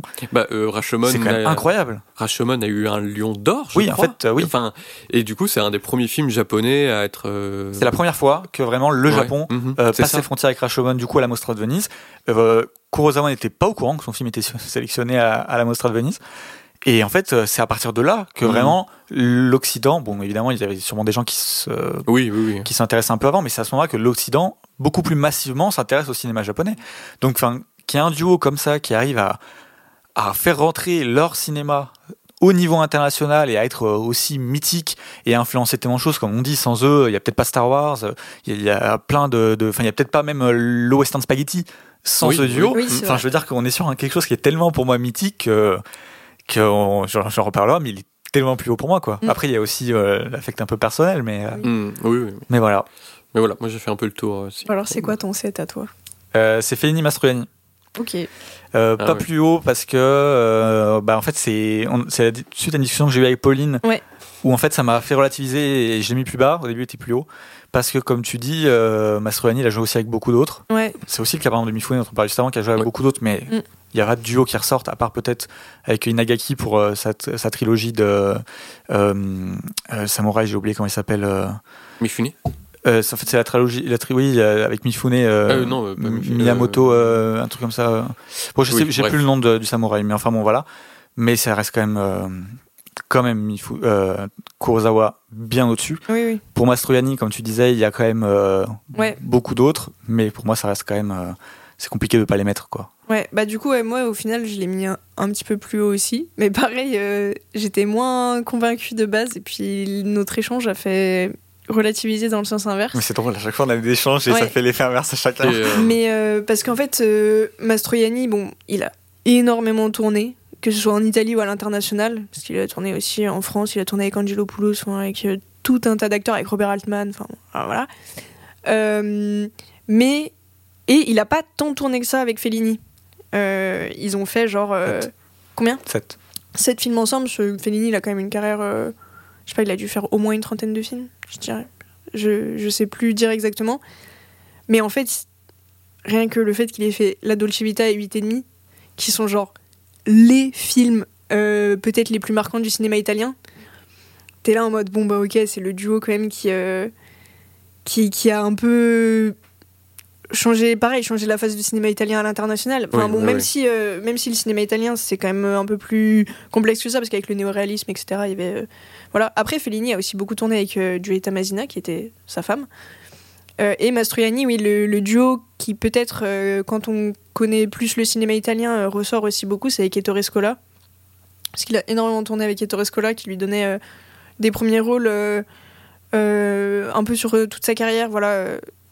Et parfois même des seconds rôles, mais d'ailleurs, dans Nous nous sommes tant aimés d'Ettore Scola, c'est très drôle, puisqu'il y a une séquence où euh, les personnages arrivent sur le tournage de La Dolce Vita. Et euh, du coup, tu vois Fellini euh, qui fait un petit caméo en mode il est en train de tourner La Dolce Vita alors que ça a été tourné des années après. Mais du coup, c'est vrai qu'il y a ce truc en mode bon, ils étaient pas si exclusifs et en même temps, ils étaient hyper amis. Vraiment, les 8 et demi, La Dolce Vita. Il y a le statut culte. hein, Ouais, même. voilà, c'est ça, c'est ça. culte. Et du coup, c'est des images même que énormément de monde connaissent euh, Sans avoir vu les films. sans avoir vu les films, ouais. C'est ce que, euh, un peu pour moi, ce qu'on retrouve avec, du coup, comme on disait, Mifune et Kurosawa, c'est que c'est vraiment la rencontre entre un réalisateur absolument légendaire. Ouais, C'est peut-être le numéro un du cinéma italien, Mm. comme euh, Kurosawa, c'est peut-être le numéro un du cinéma euh, japonais. Ouais. Ça joue avec En Mizoguchi, mais en tout cas, oui, c'est quand même Kurosawa. Mm. Et un acteur qui est pour moi euh, un des acteurs les plus mythiques. Mm. Pour moi, il y en a quatre qui sont à ce niveau-là, même trois et demi. Il y a Mifune au Japon, ouais. Mastroianni en Italie De Eastwood en France. et Delon. Voilà. Ouais. Pour moi, c'est les quatre. Il y en a aucun qui, qui euh, on va dire, euh, percent l'écran, enfin je sais plus quel est le terme qu'on dit exactement, autant Ouais, qu'eux. C'est-à-dire que quand ils sont à l'écran, tu vois qu'eux, et Mm. Ouais. je parle de- d'acteurs Ouais. masculins. hein. Euh, pour moi, enfin, est-ce qu'il y en a un autre qu'on peut mettre dans ce quatuor Je t'avoue, j'ai du mal. C'est compliqué. Mm. Et même de long, peut-être qu'il est un peu en dessous des trois autres, quoi, pour Ouais. moi. Et puis tout à l'heure, euh, on parlait euh, aussi du fait de, par rapport à Banderas qui avait incarné euh, Almodovar et du coup c'était assez symbolique. Bah, Bah, 8 et demi, c'est toute oui. une réflexion autour du cinéma de Fellini et où en fait euh, Mastroianni joue- l'incarne. Ouais, c'est ça, il joue son alter ego un peu. Et voilà, et Mm. c'est ça. Et il y a un peu ce truc où euh, les réalisateurs qui se mettent pas en scène eux-mêmes, euh, ils aiment bien avoir quelqu'un qui les incarne qui, genre, a beaucoup de flow et. euh, Enfin, tu vois, genre, Mm. leur idéal un peu, genre, Mm. moi j'aimerais être ça. Et du coup, Fellini, je pense que c'est genre. il- être incarné par Mastroianni, c'est genre incroyable parce que Mastroianni, c'est l'homme italien, la classe à l'italienne par excellence et.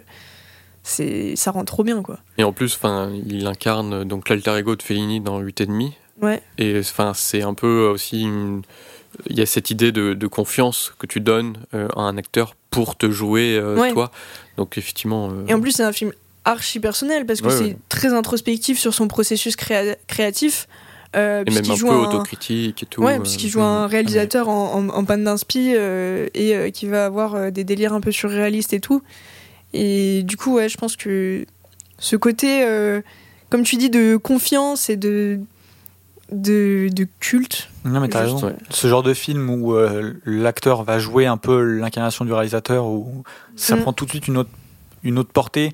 Ouais. Quand l'acteur en question est euh, un duo du coup avec le réalisateur, parce que par exemple dans les prochains mois ou années, je sais pas, il y a euh, un peu le, le film de Cronenberg qui va sortir où, où il se met lui-même Ouais. en scène et il a pris Vincent Cassel. Alors ok, il y a un peu une euh, Ouais. un truc physique chez S'il les avait deux. pris Viggo Mortensen, peut-être. Ah oui. euh, Mm. ça- Mais ouais. après, c'est vrai que Cassel et euh, euh, Cronenberg, physiquement, ils ont un truc Ouais, proche. Donc, ok.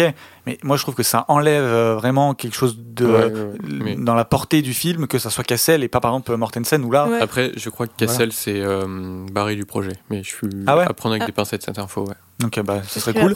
Mais en tout cas, euh, il avait pensé à Cassel et il voulait que ce soit Cassel, quoi. Euh, pour revenir à Fellini, euh, Mastroianni, moi je Ouais. l'ai pas mis dans mon top parce que j'ai vu qu'un seul film en fait euh, où il y a le duo et je, je comprends un peu ton, ton truc. Moi j'avais vraiment envie aussi de proposer Non, des sûr. duos que j'avais vus et que je connaissais. Hmm. Euh, j'ai vu que 8 et demi de Moi ce aussi. duo et euh, incroyable, hein, un film incroyable, Hmm. mais euh, mais voilà, j'aurais aimé voir un peu plus. Mais c'est un duo qui m'intéresse énormément. Et je, je conseille beaucoup, euh, du coup, dans les autres films, euh, mis à part euh, La Dolce Vita et, euh, et euh, 8 et demi, euh, La Cité des Femmes, qui est un film euh, que j'adore euh, de Fellini, absolument incroyable. Où, bah, du coup, c'est Mastroianni, le protagoniste, qui se perd euh, dans une cité avec que des femmes et qui est un peu mis face à ses propres représentations de la femme. Euh, et euh, un autre film qui est extrêmement touchant qui s'appelle euh, Ginger et Fred, euh, où euh, justement il joue avec euh, Giulietta Masina et c'est un film de fin de carrière de Fellini euh, où c'est un peu en mode euh, tirer son chapeau euh, en, voilà, sur la, la fin de carrière euh, des- acteurs et du réalisateur. Très touchant. On peut passer au numéro 6. Et ben mon numéro 6 c'est Kurosawa Mifune. Oh là là, Ouais, voilà, ça va être Bon, très bah, intéressant cette, euh, on a fait. ce top. Bah, on a dit un peu ce qu'il On a a dit, dit. et Oui, a on en dit, et reparlera après quand. Puis voilà, je ne pouvais pas ne pas les mettre et après j'ai pas forcément encore vu assez de films, etc. Donc euh, voilà. C'est marrant parce que On va s'engueuler après. non mais en vous connaissant du coup, je pense que je l'aurais mis juste du fait que vous en parlez tout le temps. Ouais. Et je te jure, je connais pas ces gens. Enfin, genre, Ça va euh, venir. Non mais Je sais- veux pas non, mais- spoil le prochain épisode, mais. non mais en vrai, euh, en vrai, tu vois, je suis en train de me rendre compte que je suis tellement en décalage de vous, parce que genre, euh, je- tu parles à n'importe qui dans la rue, tu dis Kurosawa, il va dire ouais ouais, bonne journée. Du coup, c'est en vrai, c'est trop marrant parce que c'est, enfin, je participe pas à la discussion parce qu'en fait, les trois quarts des gens, je suis là en mode ouais ouais, je replace pas. Mais en fait, je pense que Ouais. c'est un peu comme ça dans tous les, les sujets qui, pas, pas niche, mais euh, un peu euh, où tu peux avoir des passionnés. C'est-à-dire que tu as le premier rang où en fait tu connais les très grands noms. Par exemple, si Mm. on fait un peu une, euh, une analogie avec le basket, tu vois, on va connaître bon LeBron James, Michael Jordan, mais c'est un peu tout. Mais quelqu'un qui commence un peu à, à s'intéresser Ouais, oui, au sais. basket, il va pouvoir parler de Barclay et que par par exemple, quelqu'un qui connaît pas du tout va dire mais c'est qui, tu vois? Mm. Et en fait, euh, il y a ce truc que quand tu commences à t'intéresser à, un- à un sujet et à te passionner, il y a des choses qui deviennent des évidences Ouais. où tu te dis bah c'est, enfin tout le monde connaît, c'est évident, alors qu'en fait pas du tout. Et c'est, je trouve que c'est quand même un, un Après, pour le phénomène coup, qui est assez intéressant. C'est un nom assez parlant, je trouve. Enfin, moi, je sais biaisé. que. Non, mais en fait, ce qui est drôle. biaisé. Non, parce que en vrai, ce qui est drôle, c'est que par exemple, mes parents, ils connaissent le nom de Kurosawa, tu vois? Alors Oui. que, bon, mon père est un petit peu cinéphile, mais genre ma mère, pas du tout. Et en fait, ce qui est drôle, c'est que quand je parle de Kyoshi Kurosawa, une fois, j'ai parlé de lui, mais genre vite fait, et j'ai dit, je sais pas si vous connaissez. Et on dit, ah, mais si, si, Kurosawa, évidemment. bah, ça, Et en fait, il pensait à Akira, tu vois. Ouais. Et du coup, c'est pour ça, pour moi, son nom, il résonne quand même un peu. euh, Ouais. Peut-être plus dans une génération euh, qui a plus connu euh, quand il faisait encore des films. Oui, c'est vrai qu'aujourd'hui. euh, Mm. Mais ouais, Enfin, bref. euh, j'espère que tu te sens pas trop délaissé en vrai. Non, mais c'est juste que je, enfin, euh, je participe pas à la discussion parce que je peux pas y participer en fait. Ouais. Tu vois. On Moi, je te, pense on te gatekeep un peu. Hein On te gatekeep un Non, peu. tranquille. euh. Mais c'est juste, je pense à la, à la fin en fait. J'ai envie de savoir c'est qui euh, tout dans votre top parce que en fait j'ai un réalisateur et un acteur en tête. Mais je sais pas si ça peut être considéré comme un duo, mais on s'en fout. Ah, Enfin, ça sera, ça On verra intéressant, on verra ça. s'il est dedans. Euh, écoutez, euh, on peut. Alors, je sais plus où on en Eh Le bah, ça, Louis, de Louis. Louis. Le 6 moi. de Louis. On en a un peu parlé, c'est euh, moi c'est euh, Song Kang-ho, euh, Bong Joon-ho. Ah oui. Euh, bah parce que Parasite, parce que The Host, parce que Memories of Murder, putain. Quasiment tous les films de, de Bong Joon-ho. hein. C'est un, c'est un duo qui marche trop trop bien. Et euh, Ouais. Song Kang-ho, c'est un acteur mais euh, que je kiffe voir en fait. Euh, franchement, il, il a des yeux, enfin il a, il a un regard que j'adore. Et euh, qui de mieux que Bong Joon-ho pour euh, le capter ses yeux quoi. Et c'est c'est tout quoi. Et puis je trouve il est hyper polyvalent. Enfin là pour parler de l'acteur, je trouve il est Tu vois, polyvalent. tu peux être dans la discussion. Non mais là c'est tout. Mais je veux dire, euh, en, en vrai je trouve il est hyper polyvalent en plus comme acteur. euh, et même avec Bong Joon-ho, il a fait, euh, il a fait à peu près tout. Ouais, il a fait quand même trois Et rôles assez bien. différents et euh, et à chaque fois il y a il y a ce regard. Je sais pas, c'est c'est un c'est un acteur et tout et la captation de, de cet acteur, je trouve que Bong Joon-ho le, le grandit. Et Donc euh, trois films ensemble? Ils ont plus? ah, peut- Plus, ouais. en ont Peut-être. 5 ou 6 je crois. Euh, Euh, non, parce que Bong Joon-ho, il a pas fait beaucoup de- il y a Barking Dogs et Memories of Murder. Non, il est pas dans Barking Dogs. T'es sûr? Quasiment, ouais. euh, J'ai le souvenir qu'il y est moi. Memories j'ai of pas vu Murder, The Parasite. Là, j'ai dire ça, bougez pas. mais euh, c'est un 5 films Memories of Murder, The Host, Mother, Snowpiercer, Parasite. putain, c'est vrai qu'il est dans Mother aussi. Voilà. Et dans Snowpiercer Ah oui, oui. Ouais. Ah bah oui, oui, oui. Ah oui, oui, oui. Ah bah il est plutôt bien même. Et je l'ai pas le- vu. Ah ouais je sais. Il est tout sale. euh. Ah mais oui, Ouais. putain, je l'avais pas reconnu. Ah ouais? Ben je, en fait, Sn- Snowpiercer, je l'ai, je, je l'ai vu bien avant de m'intéresser à Bong Joon-ho et à, et à Ok, cet ouais. acteur. Donc, euh, que j'adore, hein, c'est un film que j'aime beaucoup. Mais effectivement, en, en le revoyant, je pense que ça me sauterait aux yeux. Et euh, Ça me fait repenser à Mother. Quel Ouais. film incroyable. En vrai. film incroyable, Mother aussi. Très, fou, Ouais. Ouais, très, ouais, très lourd, mais vraiment très très beau. Et euh, ouais, je sais pas, c'est un acteur que et avec ce réalisateur quoi. Franchement, euh, voilà quoi, ils sont, ils ont peut-être pas une aura aussi mythique que d'autres que j'ai cités avant, mais C'est trop tôt.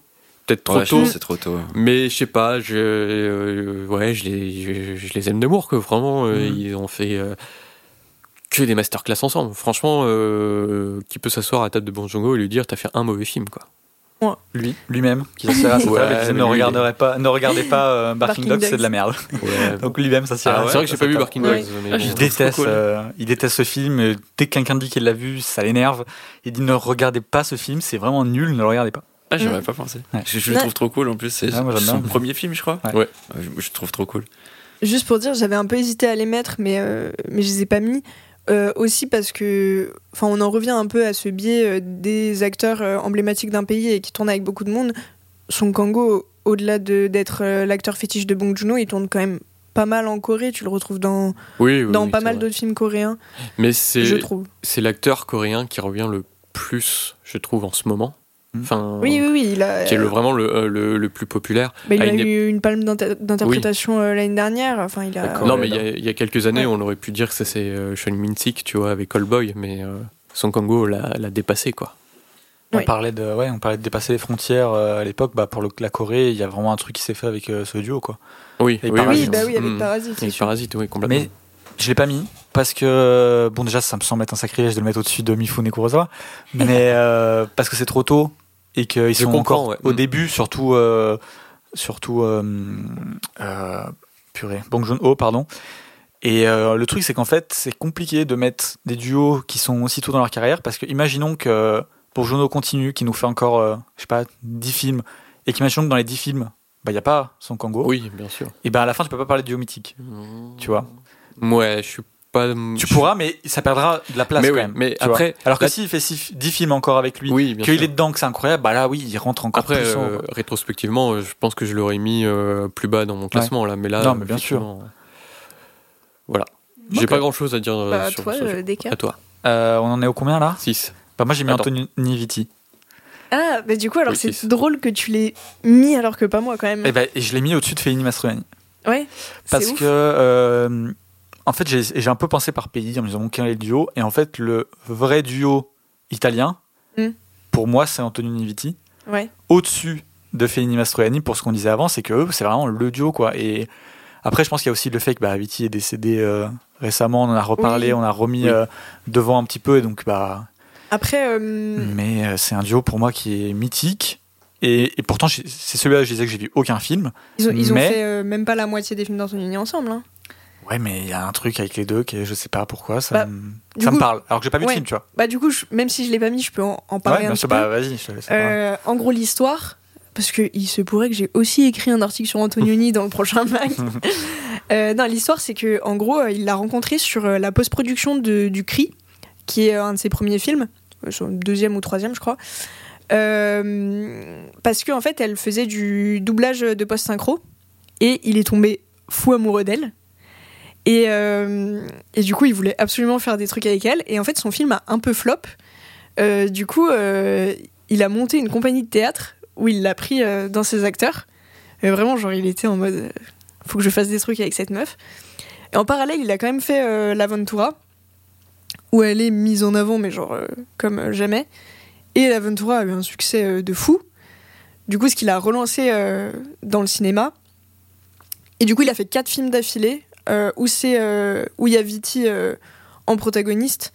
Euh, donc en gros, il y a l'Aventura, l'Eclipse, euh, la Nuit et le Désert Rouge, euh, qui est un peu une comment on dit euh, trilogie, mais quand il y a quatre films, quadralogie, Ouais, je crois. Oui. quadralogie euh, de films sur euh, la dépression, hein, plus ou moins.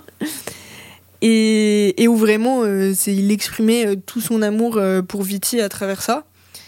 Et en fait, le seul film qu'ils ont refait ensemble après, c'est un film qui s'appelle Les Mystères d'O- d'Oberwald, qui est un film de commande assez nul que même Antonioni regrette d'avoir fait. Donc il y a vraiment juste cette quadralogie qui reste ancrée euh, dans leur euh, côté mythique du duo. Euh, c'est un peu aussi une des raisons peut-être pour lesquelles j'ai pas choisi. Enfin, voilà. Mais, mais c'est vrai que, que lui, en fait, il, il- genre, c'est le tournant de sa carrière, c'est son succès critique qui derrière euh, l'amène euh, vers euh, l'international, etc. Et euh, c'est parce que en fait, il était amoureux d'elle, quoi, genre clairement. Ouais. Et du coup, après, bon, c'est compliqué parce que ils, ils, ils ont pas été ensemble jusqu'à la fin de leur vie. Enfin, genre, ils se sont séparés. Lui, il a eu sa femme, etc. De qui il était, enfin, qui était un couple qui fonctionnait très bien, même dans, dans le cinéma, dans sa création, etc. Donc, je pense que c'est pour ça aussi qu'ils ont pas trop retourné ensemble derrière. Mais c'est vrai que c'est un moment où euh, les deux, c'était une évidence, quoi. Genre, euh, Viti sous la caméra d'Antonioni, c'est. Et elle, c'est une grande actrice italienne qui a fait beaucoup d'autres choses, mais qu'on connaît assez peu finalement. Euh, Ses autres films, à part avec Antonioni, euh, je connais pas beaucoup de monde qui pourrait en citer, quoi. Donc, euh, Et c'est le duo de mon top que j'ai eu le plus de mal. C'est-à-dire que quand je faisais mon top, il y a des moments où il était trop il y a des moments où il était pas dedans, quoi. Ouais. J'ai eu trop de mal à le situer. Donc je me suis dit bon, euh, on va le mettre au-dessus de Fellini. Je sais pas. Enfin, franchement, c'était très dur et euh, je me rends compte que en fait le- les tops, c'est trop dur, quoi. C'est super dur à faire. Oui, C'est- oui. Ça pourrait, il y a tous les tous, tu peux quasiment, bon sauf évidemment euh, pour moi les, les deux premiers, euh, tous tu peux à peu près les bouger. quoi, Ça- comme ça il faut, bouge souvent. Ouais, Écoutez, on arrive dans top 5. ok. Euh, donc on a fait la moitié, mais finalement peut-être un peu plus parce que bon, il y a beaucoup qu'on a déjà cité qu'on reparlera Mm. pas. Mais on peut partir du coup sur le top 5. Pauline, quel est ton numéro 5 Bah, je vais vous faire gagner pas mal de temps. Mon numéro 5 a déjà été cité et c'est euh, François Truffaut et Jean-Pierre Léo. Ah oui, tu as le mis haut quand même. Bah oui, c'est ce que j'avais dit. Ouais, ouais. C'est pas, le en seul duo français que j'ai mis, donc euh, je trouvais qu'il méritait une place euh, assez haute. Très bien, très bien. On a tout dit On sur a tout duo, dit sur ouais, ce duo. on peut enchaîner. Moi, mon numéro 5, c'est euh, Tim Burton, Johnny Depp. Ah. Alors, Mm. pour, un côté très per- pensais. pour un côté très personnel, en fait, euh, c'est Tim Burton. Moi, ça a été quand même ma plus grosse entrée dans le cinéma quand j'étais petit, euh, dans des films qui sont merveilleux et tout. Et bah, avec Johnny Depp, quoi. Mal- euh, voilà, malgré tout. Euh, qui était un acteur euh, fabuleux dans ses films, que je trouve euh, dans Edouard en argent magnifique et tout. Dans. Merde, j'ai j'ai zappé le nom. Ed Wood, il est sans, voilà, merci. Il est, il est, Il est il est génial. C'est un de ses meilleurs rôles, Ed Wood, vraiment. Et euh, bah, l'alchimie euh, Tim Burton, Johnny Depp, elle est très connue. C'est un duo qui est extrêmement connu. C'est celui qui revient le plus avec euh, mon top 1. Euh, c'est, je sais pas, c'est mythique quoi aussi. C'est, euh, c'est culte. C'est des films euh, cultissimes. C'est vraiment, euh, ça a marqué des gens. Ça m'a marqué moi aussi dans ma cinéphilie, de, dans mon enfance. Et euh, bah aussi euh, hors cinéma, je crois que c'est Johnny Depp, c'est le parrain du fils de Tim Burton. C'est des grands amis. Johnny Depp dit souvent que Tim Burton lui a sauvé la vie en le sortant de sa série euh, 21 Jump Street. Ce que je peux comprendre et tout, en lui proposant des rôles qui, qui étaient à contre-emploi aussi à son époque. Parce qu'il faut savoir que Johnny Depp, à l'époque, c'était euh, le beau gosse à midinette. euh, c'est genre, ah, Johnny Depp, il est trop beau. Et du coup, le sortir et le faire en sorte de, de, monstre euh, ou en, donc, en monstre euh, de Edouard en main d'argent ou en personnage extravagant dans Charlie à la chocolaterie et tout, c'est euh, bah, ça, ça a boosté la carrière de Johnny Depp, hein, en vrai. hein. Donc voilà. Il est dans ton top ou pas, Pauline? Non, je l'ai pas mis, mais euh, j'y ai pensé et j'avoue que c'est un duo qui tombe sous le sens et qui, effectivement, euh, est quand même assez euh, marquant. euh. Après, moi, c'est aussi euh, personnel parce que je suis pas forcément la plus fan de Tim Burton, même si j'adore euh, Ed Wood notamment. Et je trouve aussi que c'est un des meilleurs, si ce n'est le meilleur rôle de Johnny Depp. Après, Euh, c'est un, voilà. un côté très personnel, enfantin, vraiment. euh, Non, mais je comprends, c'est un Un réalisateur des qui t'a populaires, ouvert, en tout cas, des, top, Et des puis- duos qu'on a dit, quoi. Oui, Voilà, toi, tu et l'as en mis plus, ou pas il Non, est je pas populaire. Et en plus, il y a le côté euh, populaire et très connu aussi. Mm. Euh, Ouais, donc non, pour moi, mais- c'était logique qu'il soit dans un top des duos mythiques. Ouais, c'est légitime. Après, moi, il y a plusieurs raisons qui font que je l'ai pas mis.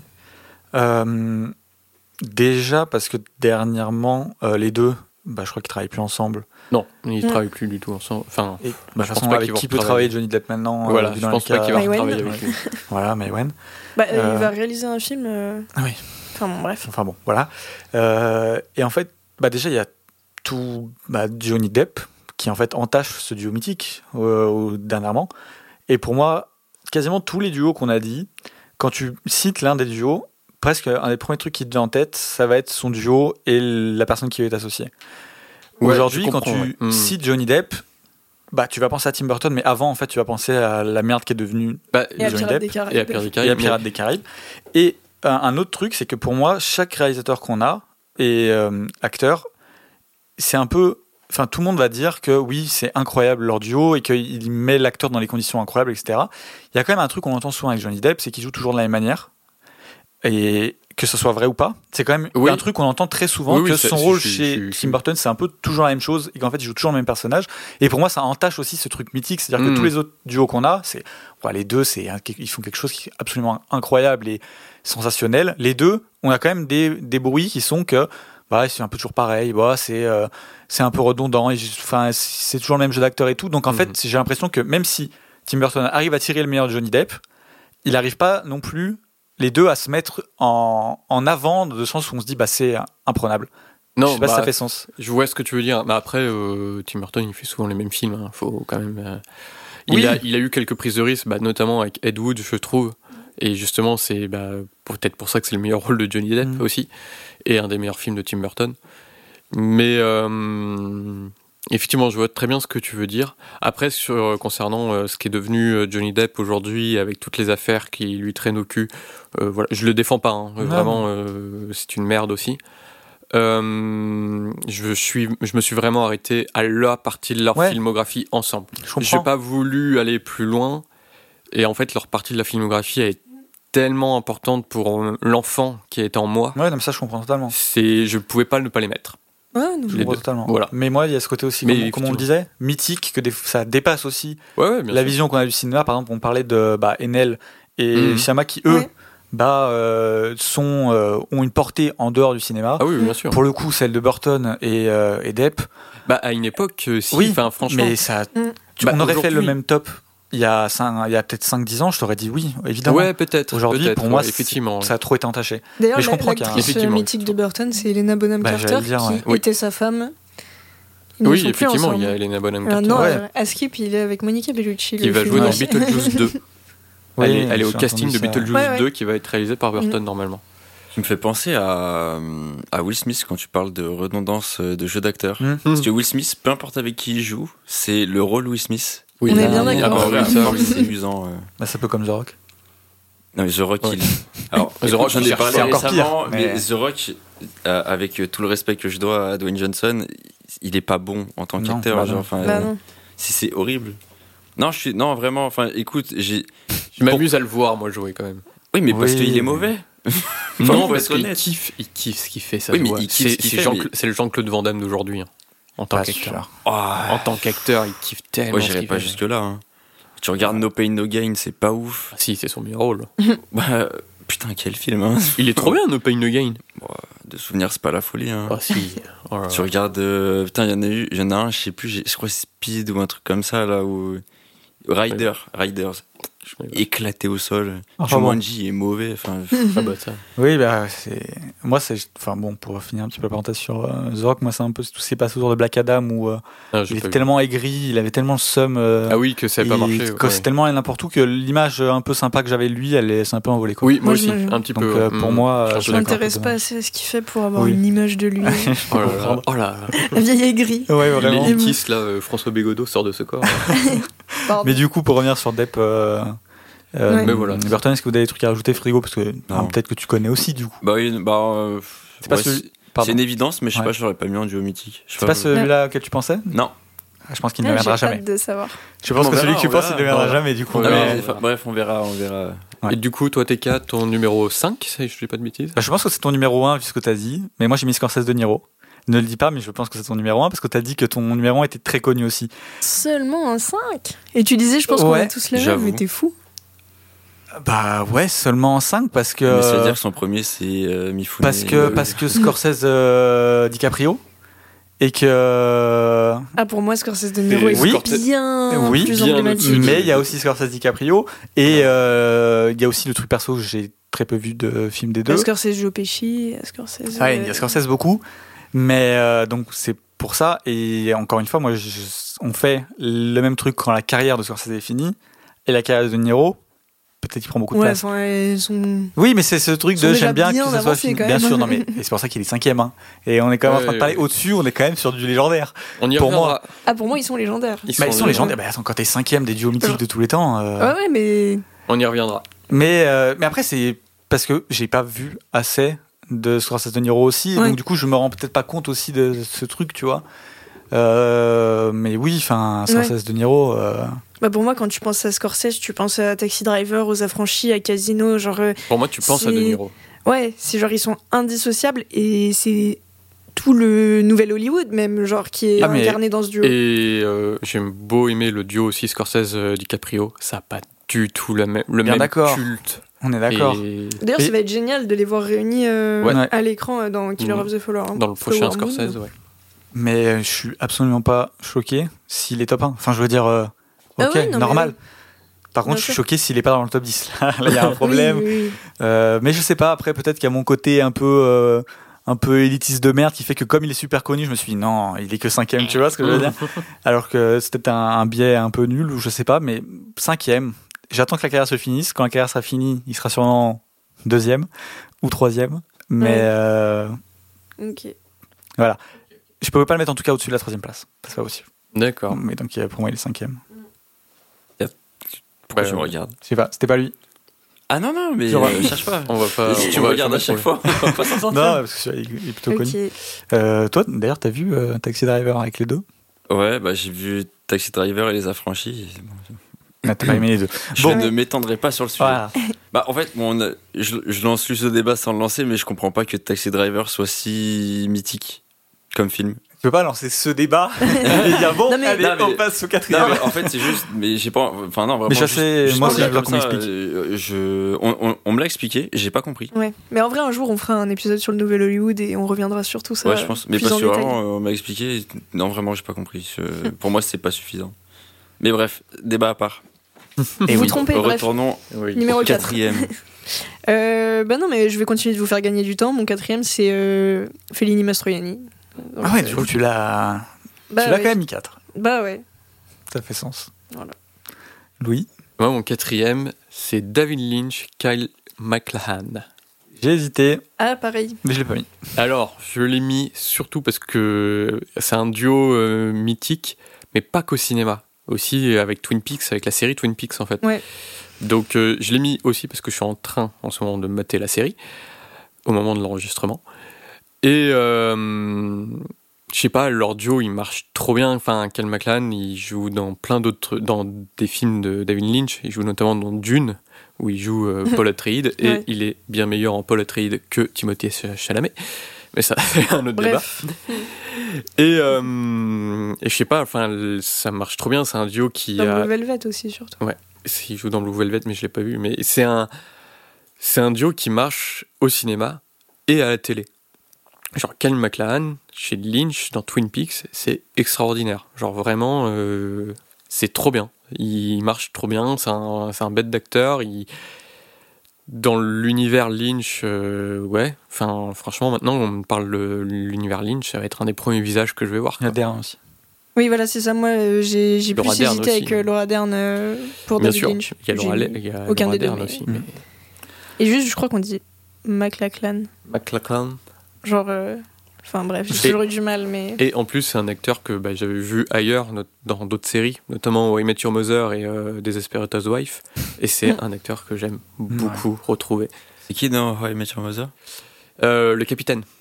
Ok. Il est adorable. Et euh, voilà, il a, il a une tête que j'adore, il a un jeu que j'adore. Dans Twin Peaks, il est extraordinaire. Et euh, je pouvais pas le, ne pas le mettre en- pour parler de Lynch.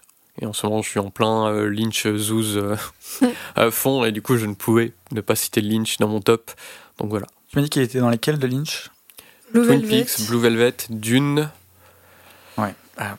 Euh, oui, je crois, crois que, c'est tout. tout. Pour moi, Mais Twin Peaks, enfin, c'est vraiment mythique. Oui. bien quoi. sûr. Il y a Mais- ce côté culte, euh, vraiment. Ouais, il y a euh, trois saisons, euh, non, ça mais- s'étale sur plus de 25 ans du Et coup. puis même, et c'est y a- cultissime.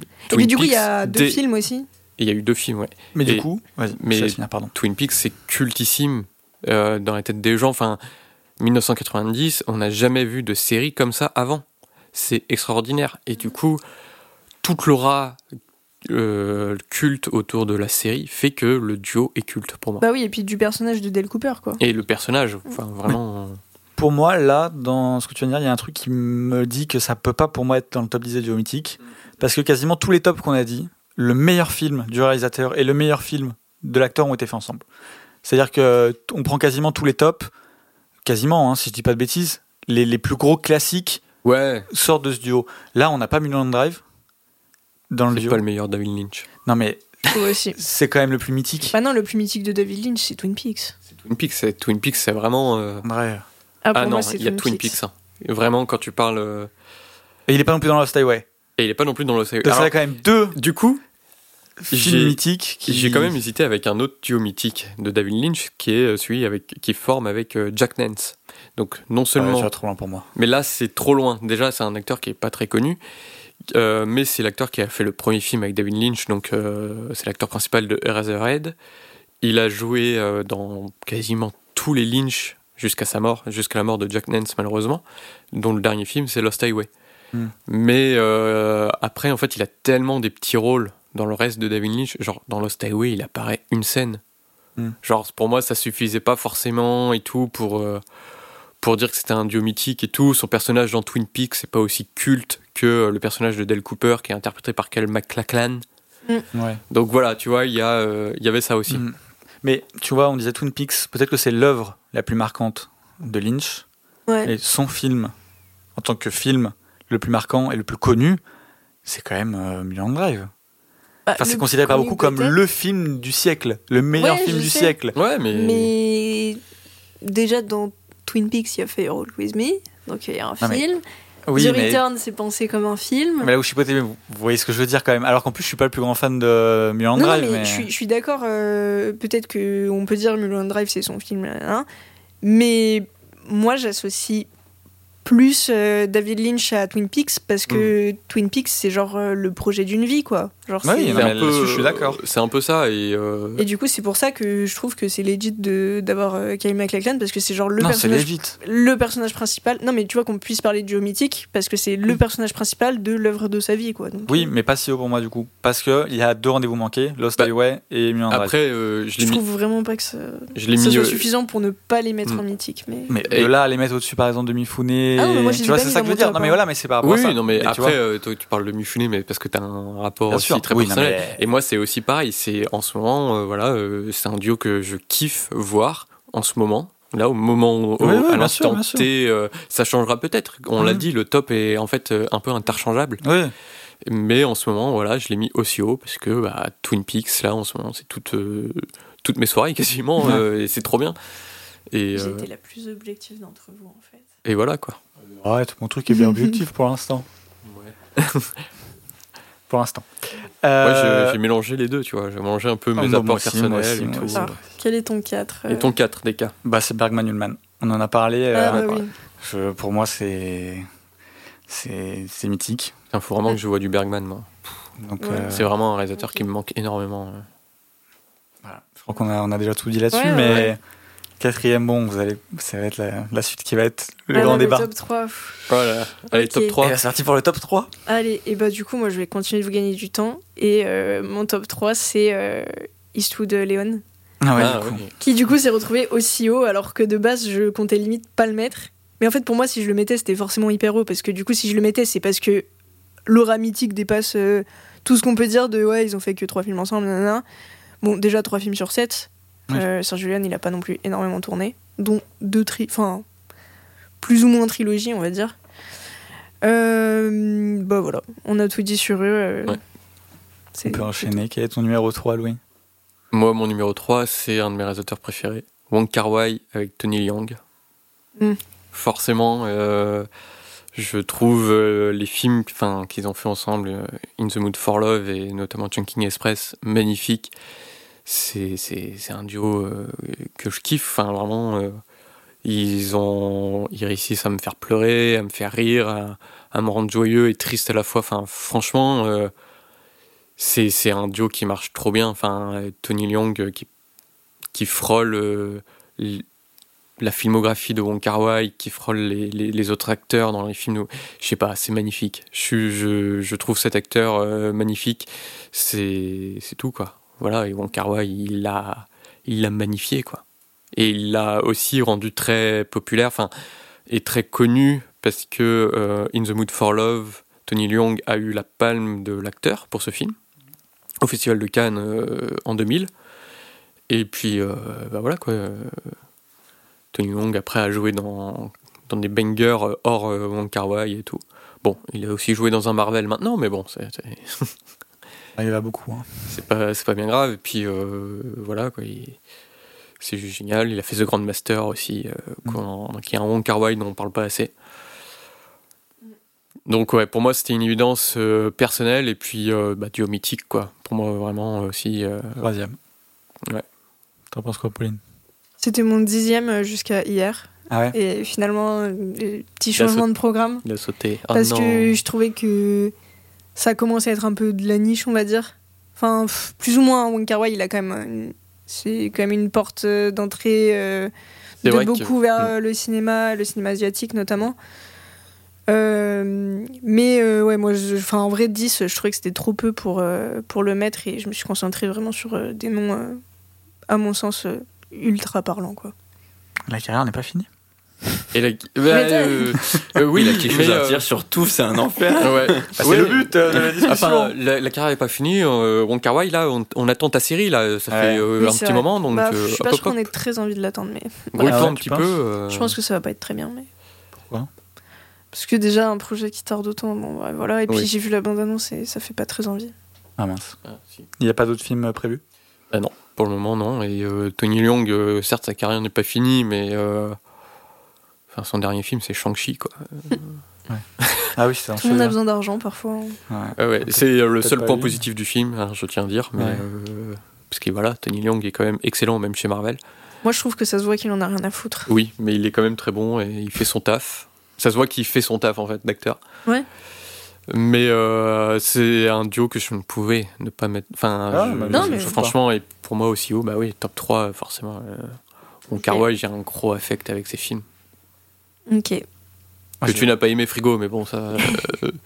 Non, en vrai, c'est pas que j'ai pas aimé, c'est juste que c'est un peu. euh, c'est un peu éclaté, quoi, comme. euh, oui, c'est vrai. C'est dans quel épisode qu'on a fait le retour Euh, sur c'était, Happy euh, Together Romance. Romance. Ah, qu'on a fait le retour. Et le retour, c'était bah, d'après euh, bah, Je me Néo souviens Noir, plus, je crois. c'était l'épisode d'après où c'était déjà. Je me souviens plus. Les plus. Ouais. Il me semble que ton retour, c'est dans Néo Noir, et je parle de Happy Together dans euh, Romance.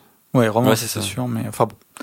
On vous laisse euh, checker. Bon, à toi, euh. Mais moi, je vais me faire taper dessus Oula. sur ce troisième parce qu'on va dire, mais, mais n'importe quoi, c'est complètement subjectif, c'est complètement niche. Mais moi, j'ai mis Mizoguchi Tanaka en troisième. N'importe quoi. Ah bah, Tu parlais de. Euh, c'est vraiment niche. Ouais, c'est un peu. euh, Non, mais Non, mais genre, je alors suis- moi, je le comprends, mais je l'aurais mis dans les mentions honorables. Bah oui, pareil. Comprendre, je, me suis, mais- je me suis restreint à essayer d'être ultra objective. Mais j'ai essayé Et d'être il met objectif. top 3 Mizoguchi Tanaka. Mais c'est un- c'est incroyable, Et- Mizoguchi Tanaka. Mais j'ai oui, jamais dit mais le contraire. est-ce que- non, hein. mais- C'est juste que duo trouves ça choquant?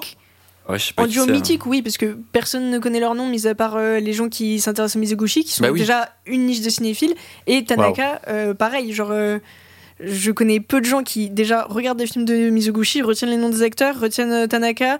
Euh, Après, je, trouve pas- que c'est vraiment pas une aura de En- duo mythique de top 3. Quoi. Ouais, pas- surtout en top 3, quoi. Selon Mais euh, oubliez pas Positif, quand c'est le plus grand réalisateur de tous les temps. Et Oui, positif, selon Scorsese, c'est la meilleure œuvre de cinéma de tous les temps.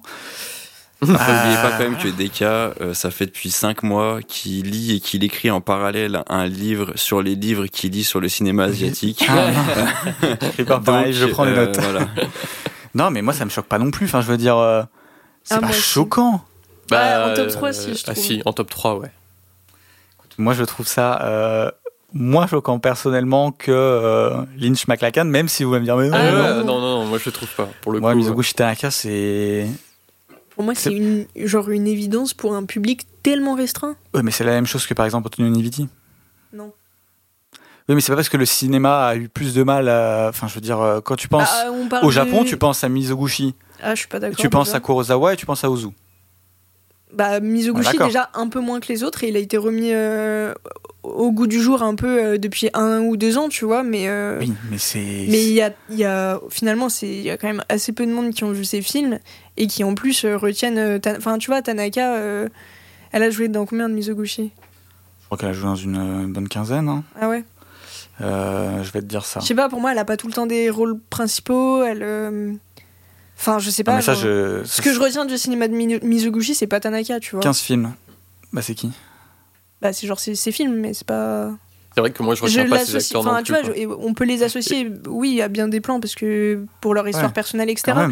Mais genre, euh, quand je pense au cinéma de Mizoguchi, euh, c'est pas du tout la première chose à laquelle je pense, Tanaka. Non, mais après, ça, je comprends. Ça, quand je l'ai mis, c'est aussi. Là, c'est mon petit plaisir d'avoir mis Mizoguchi Tanaka. Même si ça me semble pas être une aberration Top 3. de mettre Mizoguchi. Bah, Au-dessus de De Niro Scorsese. Ouais. Ouais, c'est- fait. mais parce c'est que, parce que, parce que j'ai du mal à, à juger des. ça, c'est- on va dire que je rabâche, c'est toujours la même chose, mais des carrières qui sont pas finies, pour moi, on la jugera quand elle sera terminée, et là, on pourra la juger de la même manière que les autres qui sont terminées. Pour moi, Ouais, si elle est mais encore en moi, cours, euh, bah. justement, Ça veut pas dire que c'est moins bien, mais non, pour moi, mais ça veut sans dire être que. terminé, leur aura est déjà beaucoup Oui, c'est ça, plus et- Oui, oui, Il y a oui. déjà beaucoup de films en fait, c'est pour ça. Ah, mais là, euh, je suis d'accord que euh, si on parle d'aura, il n'y a pas de souci, mais. Oui, non, j'ai sûrement tort là-dessus, mais pour moi, ça me semble pas non plus déconnant. Je trouve que c'est un duo qui est Non, tellement une fraude, important. t'es venu tous nous influencer. Oh non, euh, attends. Juste pour pouvoir mettre tes trucs. Non, bon, on a pour moi, c'est pas non plus aberrant parce que c'est quand même un duo du cinéma japonais qui est absolument incroyable. Après, euh, après Kurosawa Mifune, c'est c'est le deuxième. Tanaka, euh, peut-être qu'aujourd'hui ils sont moins connus, mais je suis sûr que dans quelques années ils vont continuer encore de, de faire parler de Mizoguchi. On dirait qu'il est vivant et qu'il fait une tournée, mais ça va continuer de, de démocratiser un peu le, le personnage. Moi, je trouve que c'est, à mes yeux, un des plus grands réalisateurs de tous les temps. Et non, mais- donc, Oui, euh, mais- son actrice fétiche qui a fait qu'un film mais- avec lui et qui est une vois, légende aussi absolue euh, non, dans le cinéma japonais, elle s'est émancipée, elle a réalisé des films elle-même. Pour moi, le, Mais alors, pas le truc de. Aussi, tu l'as mis troisième, euh, Léon. euh. Oui, mais parce que tous Ah. ces films, ils sont, euh, ils, ils sont grave issus de. Mais oui, non, c'est Artist Food, c'est Ah, pas pareil. en mais je sais pas, je trouve qu'il n'y a pas ce truc de les associer automatiquement. Genre, euh, moi, j'associe pas Mizoguchi à Tanaka et pas Tanaka à Mizoguchi. Genre, euh, Moi aussi, quand même. Mais. Ouais, moi, je suis un peu d'accord avec Pauline, ou alors on les associe quand on, on s'y connaît, quoi. C'est vraiment, pour moi, c'est vraiment un duo de niche. là. non, mais là, pour moi, c'est vraiment un duo de niche, hein, pour le coup. Oui, mais euh, est-ce qu'un duo de niche euh, pourrait pas être mythique? Ouais, mais Parce que là, quelqu'un- Si, là, mais le on parle de. Oui, mais là, on parlait d'un 10, top aussi, d'un top Oui, mais 10, alors dans ces cas-là. à la fois objectif, un Bien peu, sûr. on cherchait un peu aussi le- les noms que les gens connaissaient, Mais je suis d'accord. populaires et tout. Mais si on veut chipoter et parler du grand public, par exemple, le grand public connaît pas plein de Bergman-Ullman, tu vois. C'est vrai. Et pourtant, euh, C'est vrai je trouve que... que, tu vois, euh, Mais Bergman, l'image connaissent déjà un peu plus. par quoi. exemple, de Ullman dans Persona, euh, elle va parler à beaucoup plus de monde euh, Ah qui oui, n'ont pas non, mais je suis forcément vu le d'accord. film que. euh, c'est très. per- Non, Tanaka. le top 3 de Mizoguchi, pour moi, il devait être dans le top 10. Pendant longtemps, je le mettais sur la fin. Il était sur, euh, il était juste, euh, ouais, il était sur la fin de tableau. Mais en fait, après, il y a aussi, euh, comme on l'a dit, il y a aussi l'affect Oui, personnel qui joue beaucoup sur ce genre de top. Donc, euh, pour moi, Mizoguchi Tanaka, c'est. Ouais. c'est Mais par super contre, tu vois, important. ça me choque pas, euh, te connaissant, euh, que tu l'aies mis en tant qu'affect personnel. Non, que tu l'aies mis, Ah oui, je trouve que ça, ça me 3, choque. c'est un peu du forcing.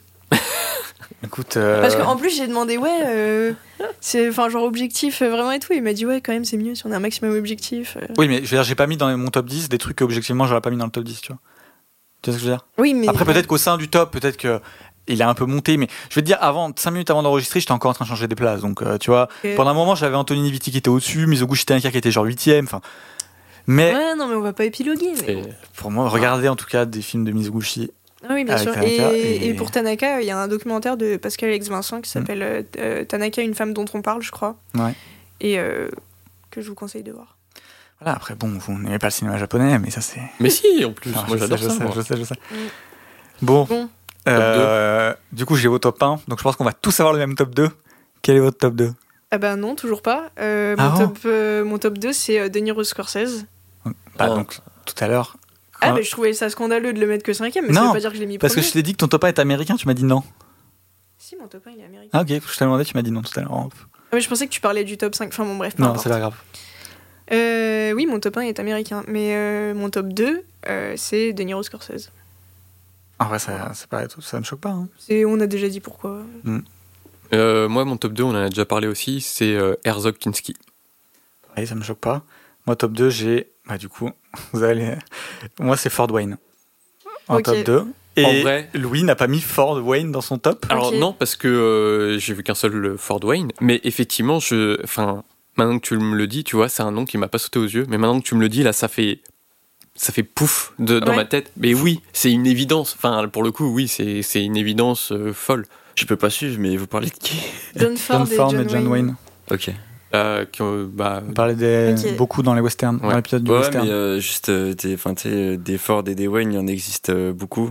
Surtout Ah. que Wayne c'est Oui, Batman, donc euh, voilà. Ah oui, C'est non, vrai. c'est John Ford et John et Wayne. John Ouais. Wayne. Mais oui, effectivement, c'est une évidence. euh, Bah, bah, c'est que des. C'est la chevauchée euh, fantastique, l'homme qui, a- qui tue Liberty Valance, sa prisonnière du désert. du coup, on peut en, en parler, euh, je pense. euh, Enfin, ça fait un C'est peu une top transition, c'est mon top 1. C'est ton top 1 Ouais. alors, euh, Alors, en fait, euh, c'est drôle parce que, bon, j'ai vu quelques films euh, des deux, mais pas non plus. Ils en ont fait beaucoup, beaucoup ensemble. Et euh, c'est pas forcément euh, ni mon réal préféré, ni mon acteur préféré de la liste, tu vois. Je je suis pas, genre, fan de, des John Ford avec John Wayne. Mais en fait, en termes de duo mythique, pour moi, c'est tellement colossal. Les deux, ils ont tellement traversé l'histoire du cinéma ensemble. 24 et, euh, et fait. Comment? 24 films. Ouais, 24 films ensemble. Et, et tellement, enfin, le cinéma américain a changé avec eux. Ils incarnent tellement le truc de, bah, pour moi justement, le truc qu'on disait que, bah, on parle de John Ford, je pense à John Wayne et inversement.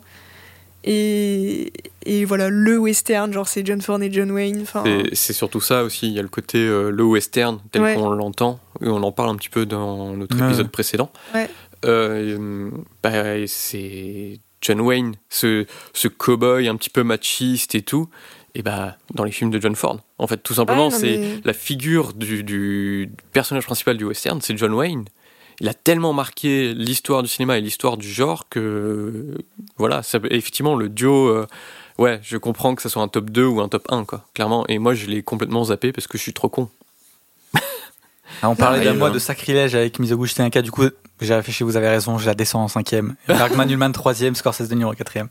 Mais, euh, mais pour moi, ça c'est encore un plus grand sacrilège. hein. de ne pas mettre Ford Wayne. Mais bah, après aussi, j'ai, euh, j'ai, euh, pas, tu y as pas pensé quoi j'y ai pas pensé parce que aussi c'est des films que je n'ai pas vus. Hmm.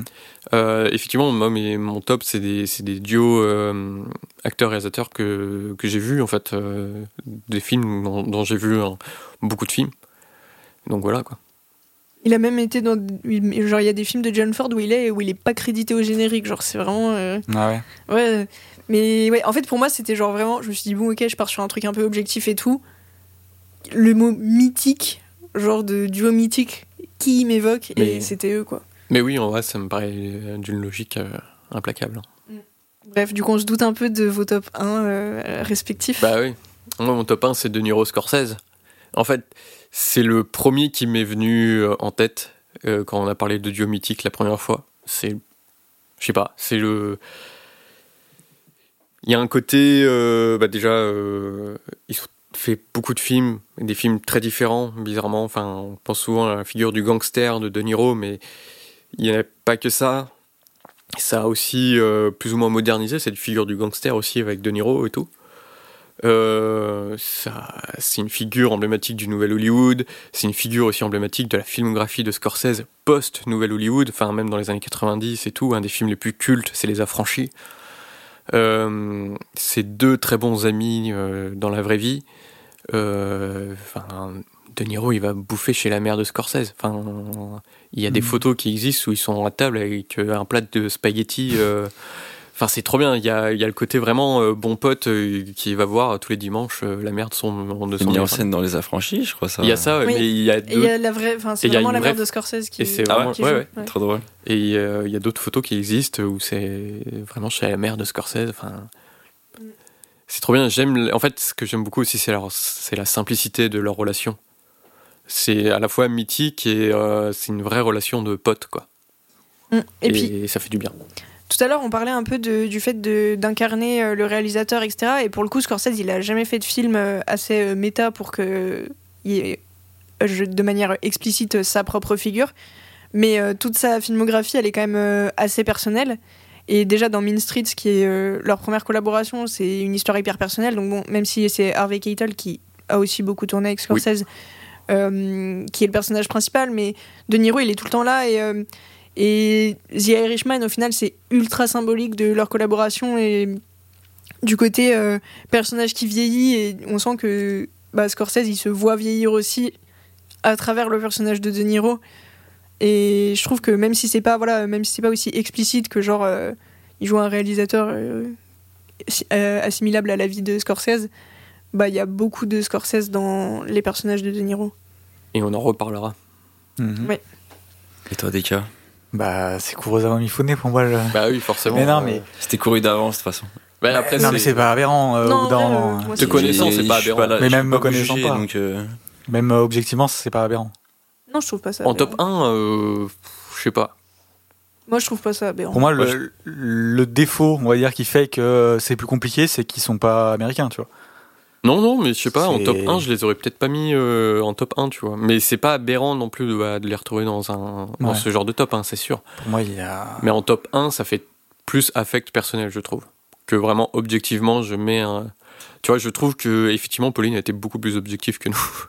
Hmm, bah, si on enlève Après, euh, le aussi parce que je Tanaka, déteste je- faire des tops et que Ouais, Mais- si j'avais dû en faire un avec mes trucs, euh, personne n'aurait rien compris. Donc, euh, Non, je rigole, je fais un peu la, la meuf là, mais, euh, mais genre j'aurais mis 50% d'italien et. euh, mais tu vois, j'ai longtemps hésité entre euh, Ford Wayne et Kurosawa Mifune. Et puis, en fait, euh, même si Ford Wayne c'est immense, je trouve que Kurosawa Mifune c'est c'est encore plus immense, quoi. Enfin, Mais oui, Je oui, je comprends toute la symbolique de qu'ils ont ouvert euh, le cinéma japonais euh, Ouais, au monde, aussi, etc. ouais. C'est euh, tous les, euh, c'est, enfin, un peu pour. Mais euh, je suis, je suis d'accord avec sa place, enfin, sa place dans un tel, un, un Ah, oui, top, mais- c'est, c'est sûr. Enfin, pour moi, un dieu mythique, Mifune Kurosawa, oui. Enfin, C'est un peu, j'ai l'impression, le, le top, euh, le duo mythique préféré de vos duos mythiques, quoi. Enfin, pas vous en perso- personnellement, mais en général. Enfin, quand Ah, tu je- vois la façon de parler, mais que euh, Scorsese, euh, Oui, c'est ultra vrai. fan, euh, Spielberg, euh, George Lucas, enfin, tous sont. Enfin, vraiment, c'est.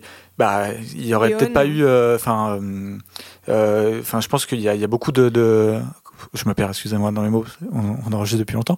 Mais euh, il y a beaucoup, beaucoup d'influence dans tout le cinéma.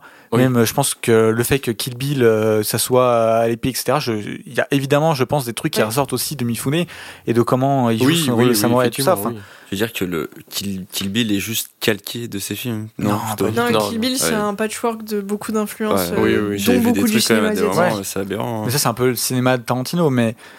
Enfin. Ouais. Je trouve vraiment pas ça déconnant. Pour le coup, Mizoguchi Tanaka, je suis d'accord avec vous, c'était. Euh, c'est un petit peu emballé, je l'ai redescendu. Mais. Kurosawa Mifune en tant que duo premier, je trouve ça. euh, presque. ça me choque pas. euh, ouais, c'est pas choquant. Et euh, ça m'a fait rire parce qu'hier, euh, du coup, avant l'épisode, j'ai vu, je suis tombé sur un post sur Instagram qui, euh, qui parlait des duos mythiques en mode ouais, Ah quel est oui. votre duo mythique avec plein de photos. Bah, la première photo, c'était euh, Mifune et Kurosawa. Et c'est Ah oui, et un média américain. Pas que ça veut dire grand chose, parce que bon, mais quand même, c'est un qui vient tout de suite, quoi. Le Mm. nombre de photos des deux sur, euh, sur euh, le on-set, enfin, c'est, il y en a beaucoup. Je trouve que c'est pour moi, le- personnellement, après ça c'est personnel, mais le plus grand réalisateur, euh, en tout cas mon préféré et un des plus grands réalisateurs de tous les temps. Mifune, c'est une figure tellement mythique. Il a joué dans des Spielberg, il a joué, enfin, il, enfin, il voulait que ce soit Obi-Wan Kenobi pour Star Wars, quoi. Oui, oui, non, Enfin, bien sûr. oui. Si Dark Vador euh, est une sorte de samouraï euh, et a une épée, c'est beaucoup euh, Ah bah pour oui. Yojimbo euh, de, du duo. Enfin, c'est ils ont tellement fait pour le cinéma, ils ont tellement influencé, comme on disait. Il y a Oui. pas de western spaghetti sans euh, sans Oui, ce duo. bien sûr. Enfin, Mais je, suis- je, je suis d'accord avec tout ce que tu dis et tout. Moi, je l'aurais pas mis pour top moi, 1, c'est tout. Je peux pas juger, mais je suis, je trouve pas ça choquant. Donc, euh, ouais. bon, Après, si c'est parce Frigo que ne des trouve pas on ça choquant, quoi. c'est. Mais voilà, est-ce qu'on peut peut-être répéter euh, nos tops? Ok. Euh, Pauline, je te laisse dire ton top. Alors, je du- pars du du 10, 10 et tu- jusqu'au 1. Wes Anderson, Bill Murray, John Carpenter, Kurt Enfin, on redit les Russell. numéros, c'est plus simple pour si tu veux. Ah, Je sais ok. que c'est- c'est Bah, chipoté, mais euh, c'est plus si- facile. J'ai on dit va du du 10 10 vers le 1. Oui, mais c'est pour mentalement visualiser, c'est plus simple. 10, Wes Anderson, Bill Murray. 9, John Carpenter, Kurt Russell. 8, Ingmar Bergman, Liv Ullmann. 7, Pedro Almodovar, Penelope Cruz. 6, Akira Kurosawa, Toshiro Mifune. 5, François Truffaut, Jean-Pierre Léo. 4, Federico Fellini, Marcello Mastroianni. 3, Clint Eastwood, Sergio Leone. 2, Martin Scorsese, Robert De Niro. Et 1, John Ford et John Wayne. Louis, tu nous donnes le tien? Alors, 10, Edgar Wright, Nick Frost et Simon Pegg. 9, François Truffaut et Jean-Pierre Léo. 8, Sergio Leone et Clint Eastwood. 7, Akira Kurosawa et Toshiro Mifune. 6, Song Kang-ho et Bong Joon-ho. 5, Johnny Depp et Tim Burton. 4, David Lynch et Kyle MacLachlan. 3, Wong Kar-wai et Tony Leung. 2, Klaus Kinski et Werner Herzog. Et 1, De Niro et Scorsese. Alors, je vais vous donner le mien, la version remasterisée avec Mizoguchi Tanaka qui descend un petit peu. Euh, 10, Almodovar, Cruz, je vais pas dire les prénoms, je, ils vont pas tous me revenir. Euh, 9, Truffaut, Léo, Jean-Pierre Léo. 8, Herzog Kinski. Euh, 7, Fellini, Mastroianni. 6, Antonio Niviti. 5, Mizoguchi Tanaka. 4, Scorsese De Niro. 3, Bergman Ullman. 2, Ford Wayne. Et 1, Kurosawa Mifune. Donc voilà, vous pouvez les retrouver, euh, on les postera. On les postera, ouais, et on vous demandera pourrez, aussi euh, peut-être ouais. euh, Bah oui, quels sont vos duos mythiques. D'habitude, on fait les films dont on ne parlera pas, mais je pense qu'on a Bah, bien on a- assez parlé. Voilà, on a fait pas ça mal de n'a tours en pas fait. trop de euh, sens. Ça aurait Ouais. pu être euh, beaucoup des choses euh, de ces. Mais d'ailleurs, Pas je note top que 10, hein, ça- je suis. Bon, petit teaser. euh, je suis la seule qui euh, N'a pas pris n'a ton top. pas pris mon top 1 et qui n'a pas Oui. pris quelqu'un de mon top tout court en fait. Bah, T'en as parlé de toute façon. Mais oui. Donc, euh, Moi, marrant parce que. Bah, moi, je me tourne vers le Ah, frigo. ah, Bah oui. Ah oui, c'est vrai, Mais du coup, euh, moi, il y a une- un, un réalisateur qui a fait des films, euh, j'ai plus le nom, mais il, il me semble. En fait, en fait j'ai peur de me tromper du coup. Bah, là. vas-y, c'est pas très grave. hein. mais Spielberg, j'aurais pensé qu'il aurait été dans vos trucs. Ah, avec, Avec Tom Hanks. Euh, bah justement, euh, moi j'aurais plutôt. Il me semble que c'est lui qui fait Indiana Jones. Ah, Ouais. avec Harrison Ouais. Ford Ouais, avec Harrison Ford. Tu vois, j'aurais pensé. Euh, Ils ont pas fait tant de films ils ont que ça fait que ensemble, je trois crois. films ensemble. Je sais pas, justement, Quatre c'est pour ça. avec Indiana Jones 4. Et vu que, bah, en soi, vous Ouais. avez déjà cité des gens avec 4 ou 5 films, je me suis dit que ça rentrait En vrai, dedans. ça peut rentrer un petit peu, mais Du c'est coup, surtout euh, une saga voilà. en fait. Je pense que s'il y avait un acteur, euh, ça Tom aurait Hanks. été plutôt Tom Hanks. Ouais. pour, Ouais, euh, peut-être. que j'aurais Spielberg. plus mis avec Zemeckis, mais euh, Après, Oui. le truc, c'est que, après, je me Mais, suis dit, en fait, euh, Spielberg, il a tellement fait de films. Ouais, voilà, c'est Oui. ça. Il a fait beaucoup de films, il a tourné beaucoup de monde. Le nombre de films, ça veut pas dire grand chose parce que, comme tu vois, on a des gens qui ont Oui, énormément mais- de films aussi. C'est éclectique. Ouais, mais lui, il a fait. Beaucoup de- de- d'acteurs différents. Ouais, voilà, c'est ça. Il n'y a pas de même de période où il Mm, tourne que ouais. avec, avec la même personne ou quoi. Après, on aurait pu dire euh, Eastwood. Freeman. On aurait pu dire euh, Oui. Tarantino, Samuel euh, L. Jackson. ouais. tellement, tellement de monde en vrai. Et en fait, on voit quand même que très peu de réalisatrices dans nos tops. Enfin, Après, aucune. malheureusement, il n'y a pas beaucoup de réalisatrices qui sont mis en avant. euh, Et Euh, on voit leurs films, du coup, c'est aussi compliqué. Enfin, après, c'est peut-être à nous de les chercher, tu vois, mais c'est Oui, aussi oui, très oui, bien compliqué. euh, J'ai l'impression de voir des réalisatrices qui, qui, qui font des films, en fait, tout court. Mhm. Mine de rien. Parce que tu vois, Ouais. là, en tête, en réalisatrice récente, j'ai quoi J'ai Chloé Zhao. C'est déjà ça? Mais il y je sais a même pas ce qu'elle a fait, tu vois. hein. Et Oui. ou Sofia Coppola. Ouais, C'est sûr que malheureusement, mythique, ça veut dire, euh, comme on disait, euh, bah, qu'il y a un truc mythique et oui, bah, les réalisatrices sont moins mis en avant, contrairement aux actrices, du coup, Mm. Ouais. où il Ouais. y en a quand même, euh, Il y en a quand même pas mal. il y en a quand même pas mal dans, dans nos. Mais dans euh, moi, j'espère que dans 10 ans, si on refait un top comme ça, il y aura au moins une réalisatrice dedans, parce que ça commence à, à pas mal bouger aussi euh, au à ce niveau-là. Donc, euh, Dans 10 ans, je pense pas. Parce que c- je vois pas je suis de, optimiste, moi. De filmo parti pour, en tout cas. Et 10 ans pour en créer une qui rentre dans le top, c'est peut-être court. Surtout Ouais. qu'on fait moins. La cadence des films maintenant est quand même plus. est différente de- d'à l'époque. Je viens de penser à un Donc truc. 10 ans, ça me semble court, malheureusement. Moi, on m'avait parlé, euh, parce que j'avais un peu posé la question autour de moi, on m'avait dit euh, Julia Ducorneau, euh, Garance euh, Marié. Bah, elles ont fait un court Non. métrage et un. Ah elles non, ont fait plusieurs courts-métrages ensemble et deux longs métrages ensemble. Oui, c'est vrai. Ouais. En fait, elles ont quatre. euh, Mais de là Oui, à dire fait, que c'est un duo mythique, c'est un peu compliqué déjà C'est à un dire. peu plus. euh, ça poulain, enfin, je sais pas comment dire. Oui. Oui, mais C'est du- et puis enfin moi je trouve que c'est encore trop tôt pour le Ah oui. dire Oui, oui. surtout. Bah, déjà que oui, je disais qu'il fallait attendre la fin Ouais. des, des films des gens. Si je commence à mettre, euh, Mais à voilà. mettre ces deux-là, on vois, pas. dans Mythique, j'aurais plutôt pensé à Agnès Varda ou. euh, Bah, c'est ce qu'on disait, mais Agnès des Varda. la elle a pas tu vois. Acteur ou si. Non, Ah, je- on disait c'était pas, Piccoli dire, en mode mais- dans, dans le sens mythique, moi, ça que je veux Oui, dire. des Ouais. réalisatrices mythi- Voilà. mythiques. Après, Ah il y oui, a quand même euh, Claire Denis, Jane Campion. Non, mais il y en a un. Il y en a.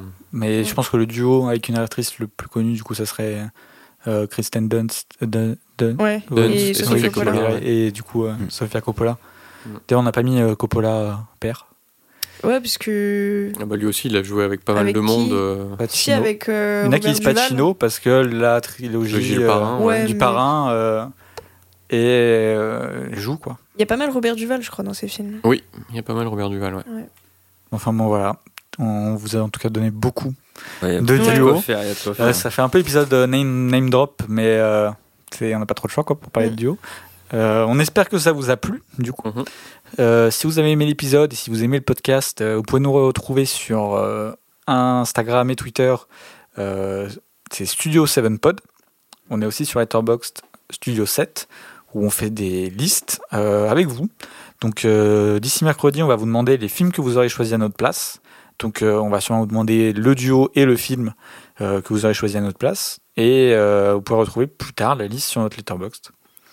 Si, donc, comme j'ai dit, vous nous appréciez, n'hésitez pas à partager le podcast, euh, que ce soit like, retweet, euh, en Parler autour autour de de vous. Ça fait toujours plaisir, ça nous aide énormément. Carrément. ouais. Et puis, euh, bah, on va vous donner nos réseaux à nous. Mhm. Tu veux commencer, Frigo? Ouais, bah écoutez, vous pouvez me retrouver sur Twitter à @frigobits avec un S, plusieurs bits. Sur Instagram à @al underscore S-I-I-M. Sur Letterboxd à frigo underscore. À moi? Ouais. Alors, Twitter, c'est polynôme-du-8.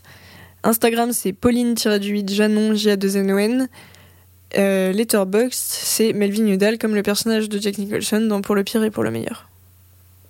Et Louis Et moi tout simplement euh, Twitter, Instagram et Letterboxd euh, loulou-du-8 MacDuck. Et toi, Deka Et on peut me retrouver sur Twitter à DK24 underscore et sur euh, Letterboxd euh, DK24. On vous dit du coup à la semaine prochaine. Vous connaissez déjà les trois duos dont on parlera. Ouais. Donc euh, ça sera Mifune, Kurosawa, euh, De Niro Scorsese et Dino Risi, Vittorio Gassman. voilà, j'avais plus le nom de, de l'acteur. Et donc bah à la semaine prochaine. Salut.